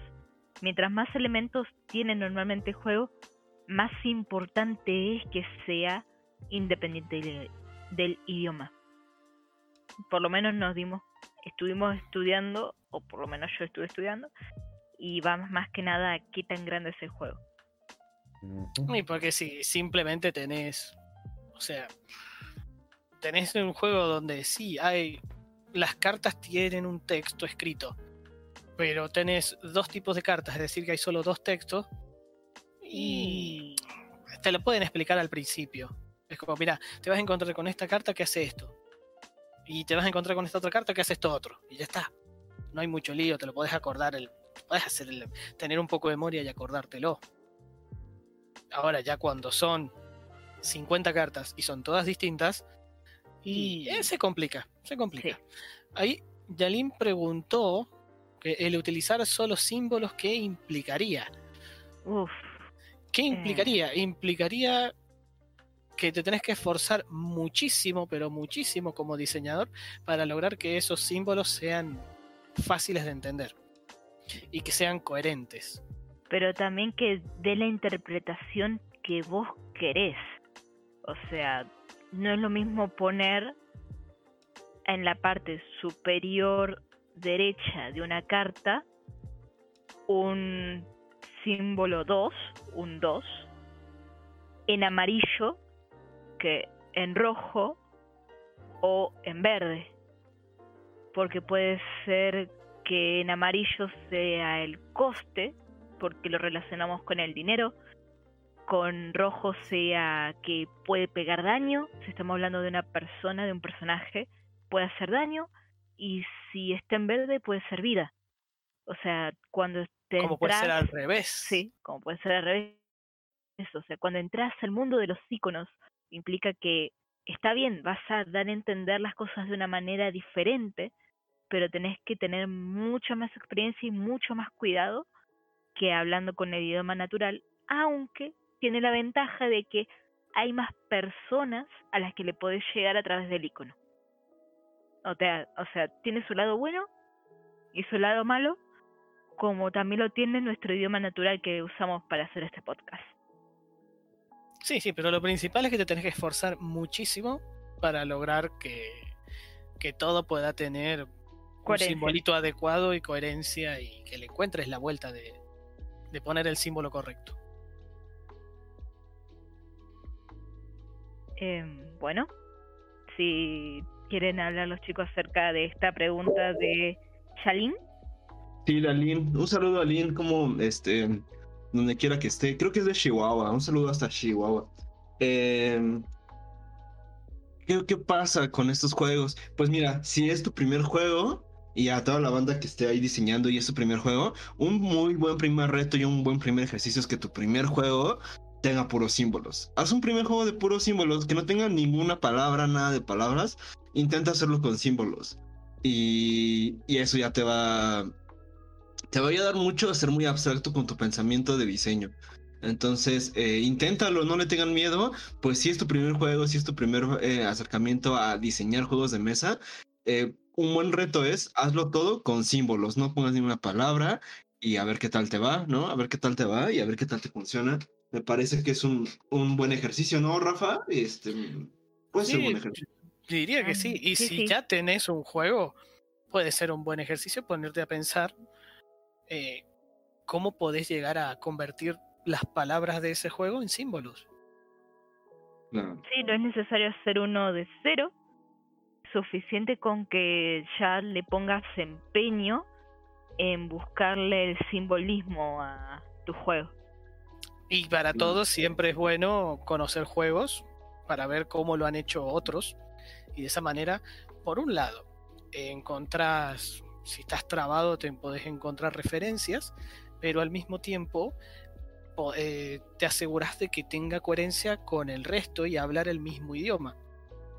Cosa de que si alguien que conoce todos los otros juegos de mesa o, o videojuegos, independiente de qué es lo que estés haciendo, si alguien conoce todos esos otros juegos, cuando vaya a conocer tu juego le sea mucho más fácil entenderlo. Y quizás diga, ah, sí, tengo que hacer esto, esto y esto y ya está. Tenga que leer menos el manual o frenarse menos y entenderlo más fácil y rápido. Claro. Pero para eso hay que conocer juegos. Sí, claro. Mínimamente buscando buscando tutoriales en internet si no tenés el acceso al juego en físico eh, ver tutoriales en internet eh, reseñas y demás Claro, y ya con eso le, este, la puedes ir armando. Pues sí, este, sí, me refería también a personas que desde cero, ¿no? Desde que no, no, he hecho, no han hecho nada, pues empiecen con, con ese tipo de... Por eso creo que un ejercicio muy interesante que tratamos de trabajar acá en el taller es el sistema OXI. El sistema OXI, sí, este, para más o menos platicarles, es un sistema de juego que nada más tiene tres símbolos, bolita, palito y circulito, ¿no? Este fue La una X. idea de... La X La X, la X, perdón, sí, sí. o Eh, X y Pues, claro. Eh, ahí fue una idea, ¿no? De que cuando yo quise hacer mi primer juego, pues le quería hacer precisamente un buen de cosas y naves y ejércitos y un buen de cosas. Y no me salía, no me salía, nadie podía jugar, nadie le entendía. Y pues me dije a mí mismo, oye, si no puedo hacer un juego con bolitas y palitos, nunca voy a poder hacer un juego en la vida. Entonces, este, es un buen ejercicio, ¿no? Eh, ponerte a hacer juegos con puras bolitas y palitos para que tú de ahí, pues, este, es un buen acercamiento para iniciar a, a desarrollar juegos. Entonces, este, pues ahí va ese ejercicio. Este, ¿cómo ven? ¿No? Es un, es una buena idea, es una buena idea. Eh, Siempre sí. es bueno limitarte a la hora de empezar a, a plantear un diseño de un juego. Haz cosas Claro. pequeñas. Tener- Mejor que eso Sí. no, no va a haber. Ahora, Pero, pero, ¿qué, pero, ¿qué es hacer algo pequeño? pues juego, es muy sencillo, juegos con poquitos elementos, poquitas Pero, pero cartas. ¿cuánto, ¿cuánto es poquito? En el caso de los Pues, no sé. como 10 cartas, 16 cartas, eso ya es poquito, o sea, sí hay un parámetro. sí. Por eso, pero, pero hay, que plantear más o menos cuál es el parámetro. Nosotros tenemos nuestros propios parámetros que nos A ver. ayudan para determinar si un juego es pequeño o no. A y ver, es básicamente la cantidad de hojas impresas que requiere el juego de cartas, por ejemplo. Si el juego ocupa menos de 50 cartas, ¿ok? Es pequeño. chico. Claro. Sí, es pequeño. Ahora, pero no solo, no solo plantear una cosa así, sino decir, mira, buscar que el juego tenga pocas mecánicas. A ver, cuando hablamos de pocas mecánicas, que sea mecánicas principales, porque después podés decir, bueno, eh, tenés mecánicas secundarias y cositas, pero mecánicas principales tienen que ser pocas, como por ejemplo en el caso de que estuviste comentando del Clank, el Clank tiene básicamente una mecánica principal que es deck building. Ujú. Vos haces un deck building. Después hay mecánicas secundarias chiquitas que están relacionadas con qué es lo que hace cada carta. Pero lo principal es deck building. Y una segunda mecánica eh, tiene que ver con, eh, creo que es push your luck, si no me equivoco. De cuánto te adentras dentro del calabozo, Antes de tratar de conseguir- el dragón. Sí. O- y bueno, porque después los otros empiezan a hacer ruido y que se, se hace un, un lío. Pero entonces, la- hablando de mecánicas principales, es deck building con push your luck. Nada más. O sea, armado de mazos con forzar la suerte. Pero ese, ese no se me hace un juego chico, por así no, decirlo. no, no. No, no, no. Eso en particular no es un juego chico porque después tiene un montón de cartas y lo hicieron muy complejo la parte de las cartas. Pero lo que voy es, cuando planteamos un juego chico es plantear un juego que tenga pocas mecánicas principales, quizás dos mecánicas, una para jugar y a lo sumo una para puntuar. No tengas más. Qué sé yo, como por ejemplo, plan- podés plantear eh, un Sushi Go, donde el Sushi Go tiene una mecánica de juego que es draft y una mecánica de puntuación que es set collection o armado de colecciones. Y se acabó. Son dos mecánicas. Después, cómo son cada colección, eh, eso depende después de cada carta, que son las micromecánicas. Pero principalmente son esas dos. Y después a eso agregáis y decir, bueno, voy a agarrar solo dos mecánicas y que tenga pocas cartas. Ya está. Ahí te empezás a limitar. ¿Y cuántos son pocas cartas? Y menos de 50 o menos de 30 cartas. Y buscá de que después, si voy a usar fichas, ¿cuántas? Y no que no pase de 20 a 30 fichas. Y ahí Entonces te limita- de te un juego limita- pequeño. Sí, te limita que si vas a usar monedas, no puedes usar más de 20 o 30 monedas. O, o si son puntos de victoria, no puedes usar más de 20 a 30 puntitos. O sea, fichas de puntos. Y, eso. Porque de esa manera, a la hora de ponerte a pensar qué juego vas a hacer, tenés una guía, una especie de brújula que te indica hacia dónde. Porque si no te pones a pensar es como, uy, che, está medio aburrido, ¿qué hago? Ah, le agrego esto y le agrego esto otro y esto de acá y, y cuando querés ver es una ensalada. Que no llega a ningún lado el juego. Pero también tiene 300 cartas, 5 kilos de miniaturas y no sé. Ah, y no te olvides de los tabl- el tablero principal y cada uno tiene un tablero personalizado. Ah, sí, mejor e- ese tipo de cosas, no. Tratar de no poner tableros y así hacer algo mucho más chiquito. Y si además te podés poner el reto de decir, bueno, busco que sea solo con símbolos, también te va a limitar a la hora de pensar, decir, bueno, qué mecánica voy a usar o qué micromecánicas puedo poner para... No complicarme la vida. Sí. Voy a decir, bueno, no sé, se me ocurre que si las fichitas ponele que sean distintos tipos de fruta, puedes decir, vea, esta carta dice más manzana, ¿qué hago? Y es que estoy agarrando una fichita de manzana. Listo, Eh, está. Y, ya está. Y, y puedo simplificarme a la hora de pensar mecánicas o a la hora de pensar cartas o a la hora de pensar todo ese tipo de cosas, porque estoy forzado a hacer algo que, ten- que tenga que relacionado con algún icono. O sea, ¿Llegaron a ver el Grow Season? ¿Llegaron a Eh, verlo? eh, el Growing Season, he visto el trailer y un poco la explicación del, del diseñador. Nada más. Este- Eh, Eh, sé que está para probar en Tabletop Simulator, pero ¿Sí? no lo hemos probado todavía. Sí, está Habría como destacado aparte. Entonces habrá que probarlo. y ahora Porque- mientras todavía dura la campaña de Kickstarter. sí, sí. Pero yo no sé si lo apoyaría, ¿sabes? Porque yo creo que ese morro tiene el suficiente varo y va a tener el suficiente varo para tenerlo. Entonces ya no sé si apoyaría ese proyecto. ¿Cómo ven ustedes? ¿Sí lo apoyarían? Si me gusta, sí. Es Bueno, chiquito a sí. comparación de una multimillonaria que explota a los Claro. trabajadores como... Eh, así que por mí sí, no habría ningún problema. Pero hay que probarlo y que guste. Exacto. Esas son las cosas. Si no es mi Claro. tipo de juego, no es mi tipo de juego y ya está. Aunque a- mínimamente dentro de lo priori. que mostró a priori parece Interesante. Muy inspirado en Stardew Valley. Ujú. Solo Muy. que solo que parece ser el Stardew Valley lo que el Stardew Valley de mesa le hubiera gustado ser. Ah, Ah, ¿sí? sí. Sí. ¿Ese qué tal lo vieron? ¿Ya vieron el Stardew Valley cómo se juega?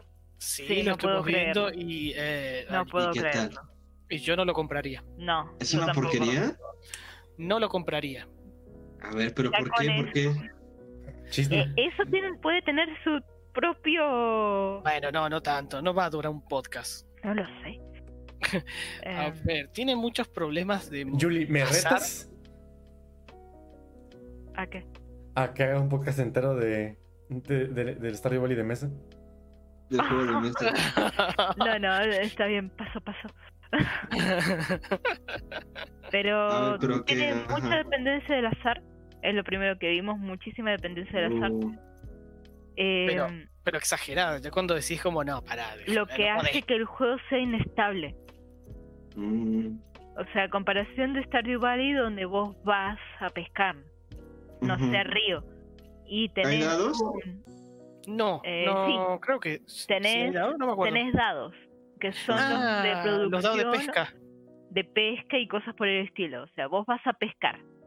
Y para ponerle dificultad al momento de pescar, en Stardew Valley normal lo que haces es, si tu habilidad no da y el pescado está muy gordo, no lo va a pescar. Porque está muy difícil agarrar ese pescado. Pero en el caso de Stardew Valley de mesa, no es por tu problema de que estás muy verde para la pesca, o que el pescado era muy grosso y se te escapó, sino que estás dependiendo de dados. O sea, voy a pescar, tiro dados, voy a pescar, tiro dados, voy a pescar, tiro dados. Es algo que vos no tenés control. O sea, no tenés ninguna manera de controlar el azar que te toca. Sí, pero bueno, e- eso, no, no sería tanto problema si no fuera por otra cosa. Vos para poder ganar el juego tenés que cumplir ciertos objetivos dentro del tiempo de juego. Esos Mm. objetivos, hay distintos objetivos que se sacan al azar, cosa de que no siempre te van a tocar los mismos. Ah, No necesariamente te van a tocar los mismos. Y te encontrás con que hay uno de los objetivos que te dice, pesca todos los peces legendarios. Bueno, no parece muy complicado, ¿cierto? Ujú. Cuando te das cuenta de que hay muy pocos peces legendarios, muchos peces en la bolsa y si vos te pones. Oye, no, pero a ver, a ver, no, Rafa, es- no vamos a entender. Yo creo que este.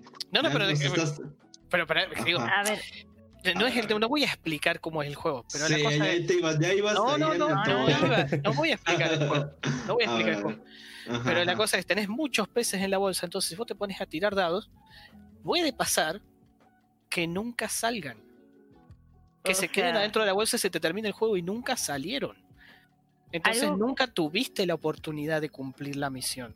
algo que es importante para terminar el fin de partida y que vos gane, que nunca aparezca en la partida. Y que sea no porque vos hayas hecho algo mal, sino que la suerte dijo no. Ese tipo de cosas me parece que es un horror de diseño. Otra, otra de las de los objetivos que te puede llegar a salir es que te hagas amigo de varias personas del, del pueblo. Y hacerte amigo de varias personas del pueblo eh, es difícil porque, eh, a ver, en el, en el videojuego vos vas y te, los charlas y qué sé yo, le Le puedes regalar regalas cosas. cosas, No hay problema. andan siempre por ahí dando vuelta, quizás agarraste algo y se lo encajaste, no le gustó, pero bueno.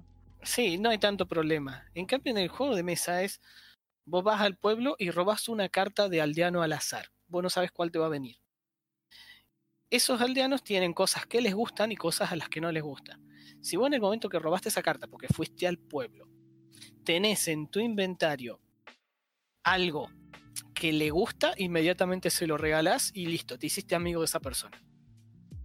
Pero si vos justo no tenías algo que le gustara, porque, no sé, vos pensaste que te iba a tocar un aldeano y te tocó otro, eh, ese aldeano se va de la partida y nunca más lo vas a encontrar. Entonces explícame cómo lo vas a hacer. no tenés no tenés forma de hacerte amigo de ese y te complica a la hora de poder cumplir la otra misión, que es un objetivo principal para terminar el juego, para ganar el juego. Te encontrás con problemas así. Bueno, Este, ¿y, y crees que con ese mismo juego se puede hacer otro juego? Con las cartas. Sí, tiene, tiene potencial. Para mí que si vos agarras el juego, lo compras, le modificas un poco las cosas a través de lo que ya tenés, para mí que sí puede llegar a salir otro juego. Mm, puede Yo ser lo veo con la ejercicio. posibilidad. Es un jodido. Es jodido, pero yo conociendo Stardew Valley como lo conozco, creo que hay chance. Claro. Mientras que el Growing Season, eh, a priori, dentro de lo que es el trailer y la explicación, eh, suena mejor. Sí, ya suena Pero- mejor. Pero suena mejor nomás, no sé, tendríamos que probarlo para decir si realmente es mejor o si era justo, bueno, publicidad. no lo sé. Me gustaría Claro. probarlo, me gustaría probarlo. A ver si lo probamos en estos días para ver qué tal, qué tal nos va. Em, pues bueno, parece que podemos ir dando cierre a este tema, a este podcast del día de hoy con la lluvia. Eh, puede que empecemos a dar este, algunas conclusiones. a mí me gustaría Para- que platicáramos un Sí. poquito antes de cerrar de eh, un poquito como un valor didáctico, por así decirlo, que tienen lo que pueden tener los juegos para enseñar el idioma. Ok, dale Em, con eso. Entonces, este, ¿a qué quiero decir? Por ejemplo, uno desde pequeño, pues siempre está jugando para aprender cosas, ¿no? Y uno de los, y estuve leyendo que uno de los primeros acercamientos que tienes al idioma a través de los juegos es con el sonajero. ¿Mm?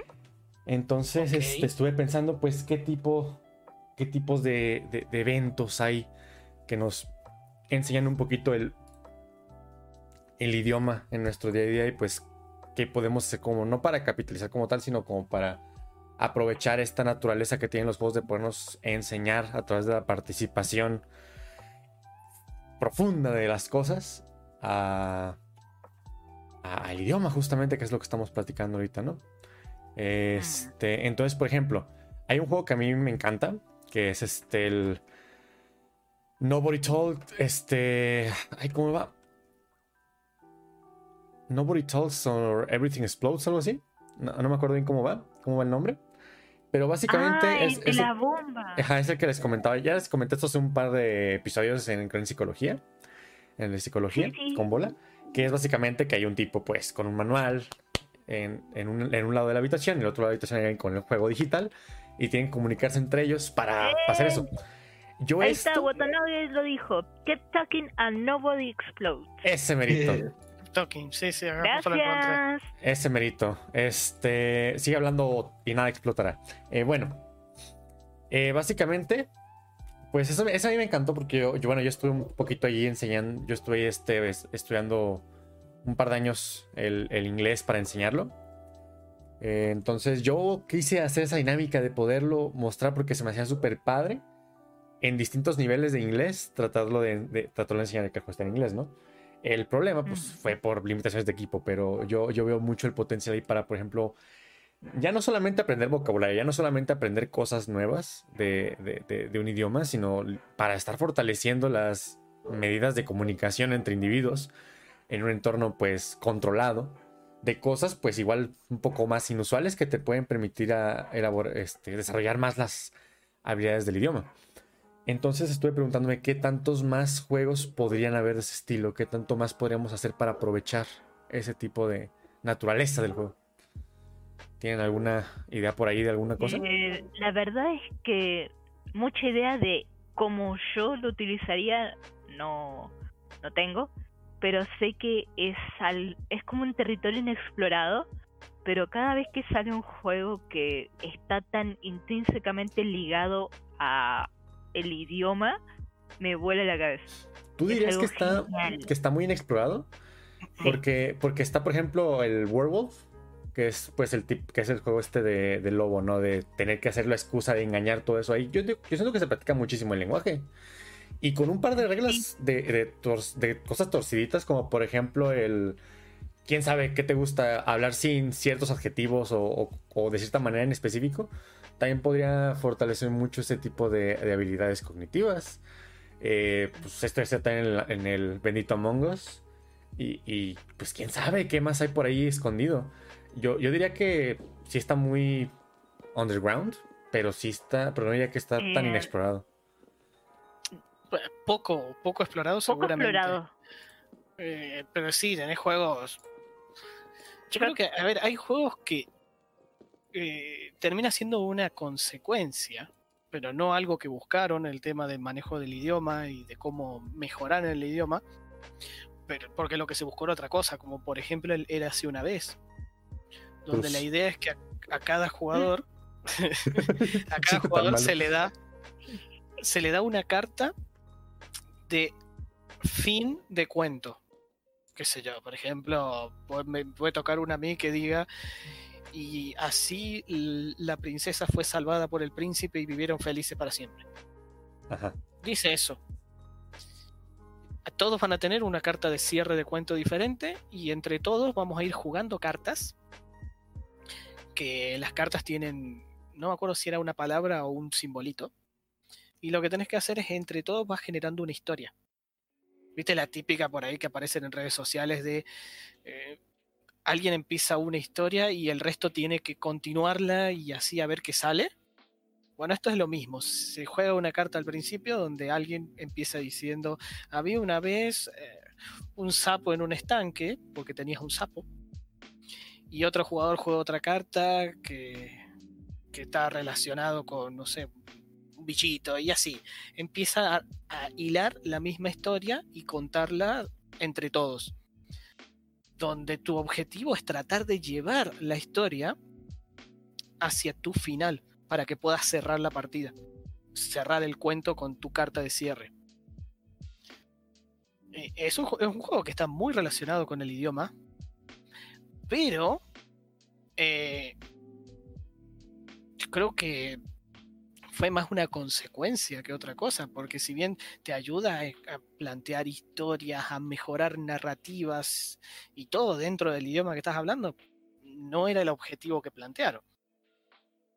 Ya. Em, pues es que lo, lo que dices Ángel a lo mejor, pues es que sí se utiliza muchísimo. A ver, ahora vámonos del lado con contrario, totalmente contrario de lo que acabamos de recomendar hace rato.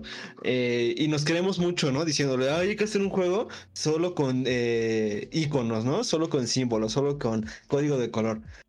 Pues creo que la forma más primitiva de hacer juego es ahora hay que hacer un juego solamente con palabras. Puro texto, puro texto, puro texto. Entonces, eh, muchas veces no se ve así, ¿no? Muchas veces eh, repelamos el texto en el juego de mesa y en el videojuego en general. Ahora, ¿qué les parece si hacemos un juego con puras palabras, puras, puras, puras, puras palabras? Y creo que pues no hay que inventar el hilo negro, güey. La lectura, la lectura, los libros de texto que tenemos ahí en la... eh, no, no, no son tan buenos, obviamente, no es- sería lo deseable que, que fueran lo mejor este, hechos posiblemente, pero ya se hace, ¿no? Creo que una forma de hacer juego es la lectura, juntar las palabras, aprender a leer. Aprender a leer ya es un juego. Entonces, este, ¿no? Pues, mm, ma- ¿Qué más juego quieres que que la propia concepción de aprender a leer, ¿no? De, de- de mezclar las reglas, de poner los acentos, la mecánica, ¿no? ¿Qué tal la mecánica de escribir, la mecánica de aprender a leer? También tiene su mecánica, ¿no? También, ti- también tiene hasta su dinámica de si, si lo vemos de alguna forma. Entonces, este... Es eso que te decía, ¿por qué unos juegos van a ser más educativos que otros, no? No hay que confundir los juegos con este... mm, con productos pedagógicos. Entonces, eh, si nos vamos a esa, pues ahora vámonos a lo, a lo totalmente contrario, ¿no? Hacer juegos con puro, puro, puro texto, con puras palabras, pues también es un ejercicio hasta más primitivo que el de hacer un juego con puros símbolos, ¿no? Eh, es algo que no se, no se discute mucho o hay poco, ¿no? Podría ser. O hay mucho, de hecho, ¿no? Ca- Cada cuento yo me parece que podría ser algún juego. Este, ¿cómo ven esa concepción, no? Eh, contraria Pues a, a eso. bajo, eh, por lo menos en los videojuegos, eh, al principio muchos juegos para PC fue, fue, ajá, fueron aventuras de texto básicamente, ¿no? De, de puro leer, puro leer, con tal vez un par de imágenes por ahí. Monkey Island. Ajá, no, pero Monkey Island, no, Monkey Island, a pesar de que es mucho texto, no es solamente texto. Yo me refiero mucho más antaño, cuando en las computadoras ni siquiera podías procesar imágenes, a- que apenas se podían Oh. procesar, que era casi puro texto, era, era literal esto, ¿no? Era, estás en una, estás en un, en un bosque, hay cuatro caminos, ¿a cuál vas? Y tú tenías que escribir la opción caminar derecha, caminar arriba, caminar abajo. Al estilo de los libros de Elige tu propia aventura. Básicamente, sí. Sí, son, son los, son los abuelitos de las aventuras gráficas tipo Monkey Island. Eran aventuras Ah. gráficas sin, Ah. sin gráficos. Aventuras sin gráficas. Aventuras. Punto. Aventuras. Ojo, Ajá. está interesante porque te permite imaginarte quién está ahí atrás. Claro, claro. Sí, no, no, y estaba muy chistoso porque es un fondo oscuro con letras por lo general eran verdes o blancas y como que era una... A, a mí en lo personal se me hacía como una atmósfera muy ominosa, muy así como de... Uh, misterio. Mm. Este... Pero sí. Bueno, pero ¿y, y qué pasaría si buscamos hacer un juego que tenga su propio idioma? Crear una un idioma para un juego. Eso está más difícil. Pues mira, Aprovechar ese idioma como parte del juego. pues bajo eso no hay tan al literal, creo yo. Pero bueno, ya Ah, platicamos. hay, uno, mínimamente te puedo decir uno, que Ya- es así. ajá, a ver. Ah, el- ya me acordé cuál nos vas a decir. Este, Es un juego a ver, antes de que, el- antes de que pase eso, me, me gustaría Sí. comentar como un puente, que es un punto medio. Está, por ejemplo, el. Babis You, ¿no? Que usa pues el lenguaje de programación. Que bueno, yo en lo personal pienso que la programación no es tanto, no es tanto la lógica matemática, sino es un poquito más la lingüística, porque siento que va más por ahí. Obviamente tiene muchísima matemática el lenguaje, pero la naturaleza, el aprender la sintaxis del- de un lenguaje de programación tiene un poquito más que ver con la lingüística. Eh, entonces, Babis You pues usa esto de, de combinar estas cosas. También, por ejemplo, el juego que nos mostras- mostraste la otra vez del Space Jam, no recuerdo cómo se llama. Creo que también en cierto punto crea su propio lenguaje aquí, no, no tan literal, pero también usa su lenguaje de decir, bueno, eh, aquí es una secuencia correcta para que haga un cierto comportamiento esta cosa, ¿no? Y, siento que estas habilidades se van desarrollando a pesar de que no sea tan explícito el, el detalle de- del, del idioma. Eh, pues ahora sí, coméntanos, ¿cómo aprender un nuevo idioma con un juego de mesa? El, el juego de mesa ese es el UCTEC. Es un juego donde temáticamente estás en la prehistoria, donde tenés, es un juego que se juega por equipos.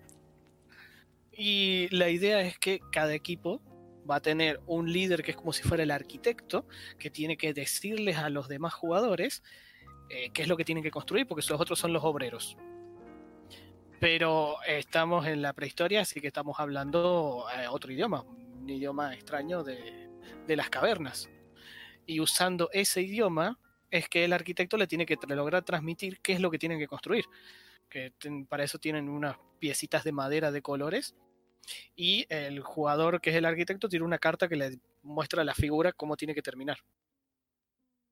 Y te encontrás con cosas como que, por un lado, tenés ciertos movimientos que tenés que hacer para poder determinar eh, qué es lo que estás queriendo decir. O mejor dicho, cuál pieza es la que tenés que. que es la que tenés que agarrar, por ejemplo. Y vos le vas a decir. Supongamos, hay una pieza que es. es una pieza de madera verde. Para indicar que es la pieza verde, lo que tenés que hacer es mover la cadera. Vos moviendo la cadera estás diciendo que es la pieza verde. Ahora, ¿qué querés hacer con esa pieza? Bueno, por ahí quiero que vos agarres la pieza verde.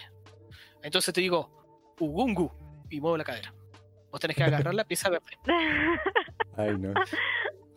Y, si por el, si no lo entendiste y agarraste la roja, yo te voy a decir que no, no, no quiero que agarres la.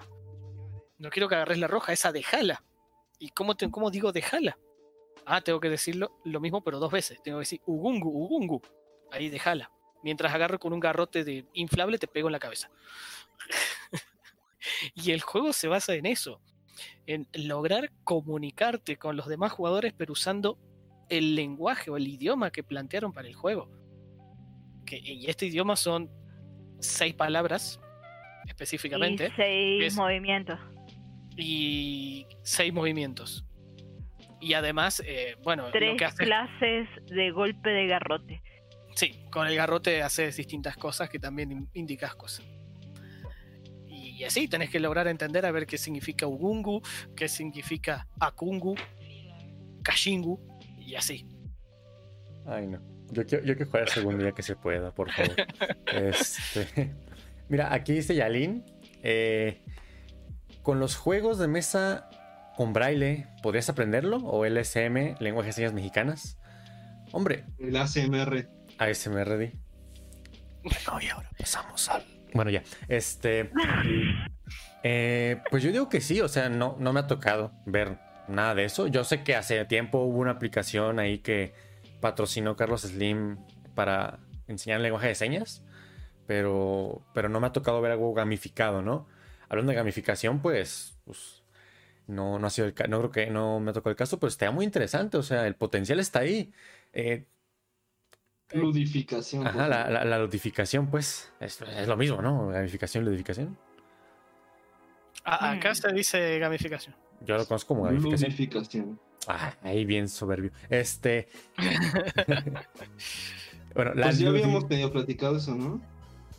Bueno, la ludificación la ludificación, pues se podría aplicar a mucho, ¿no? Ahí está Duolingo también que ludifica el poder de esto, ¿no? Eh, dice, hay uno, hay uno, hay un uno con braille en Amazon. Mira, imagínate, te está jugando con braille. También por ahí, por ahí este yo acá en el otro proyecto que comparto con el Watanobe, andamos viendo un juego que está hecho para, para gente, bueno, no, no está hecho para gente ciega, ¿no? Pero es un juego que no ocupa lo visual, que se puede jugar con los ojos cerrados. Está pésimamente hecho, pero se puede jugar con puro audio, ¿no? Entonces, ese tipo de, cosas está muy interesante para poder experimentar mucho tipo de experiencias, ¿no? De que, uno no está acostumbrado y pues ver un poquito más grande. Hay que, hay que invitar al Watanabe, ¿no? Ni me recuerdas porque me viene la sangre. No, hombre, se, peleó. básicamente, los, básicamente los funó en Twitter al, el Watanabe, hizo que retiraran el juego un ratillo. Este, no. hombre, no, hombre, se puso, se puso este, se puso acá, bien al tú por tú. Pero bueno, eso es para otro día, ¿no? Digo que hay que invitarlo. Sí, sí, no, pues ahí vemos qué tema podemos platicar con el guatanoguito. A ver qué onda. Uy, creo que se está descargando el guatanogue en el chat. ¿Por El juego cuesta A 7 ver. dólares y ni siquiera se puede jugar. Todo eso en mayúscula. Ya podemos A- a- indicar a, al, rato través les de la mayúscula. a- al rato les paso la funa para que la vean. Este, No. Ay, pobre. Ya no digo nada porque me da algo, dice. Oh, no. ¿Qué será? No, por eso compren, o sea, no compren sin antes saber qué es lo que están jugando. Que muchas veces yo he comprado por sin así sin saber y por eso mismo se los digo, ¿no?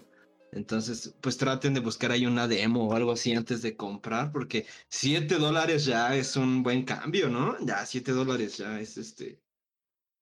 Ya No son unos juegos. Sí, ya son 7 dólares lo de un mes de Humble Bundle, ¿no? ¿Cuánto cuesta? ¿Como 5 dólares el Humble Bundle? depende, depende de que agarres, pero sí. Este, por ahí puede ir. Ah, Pero sí, así va la cosa, ¿no?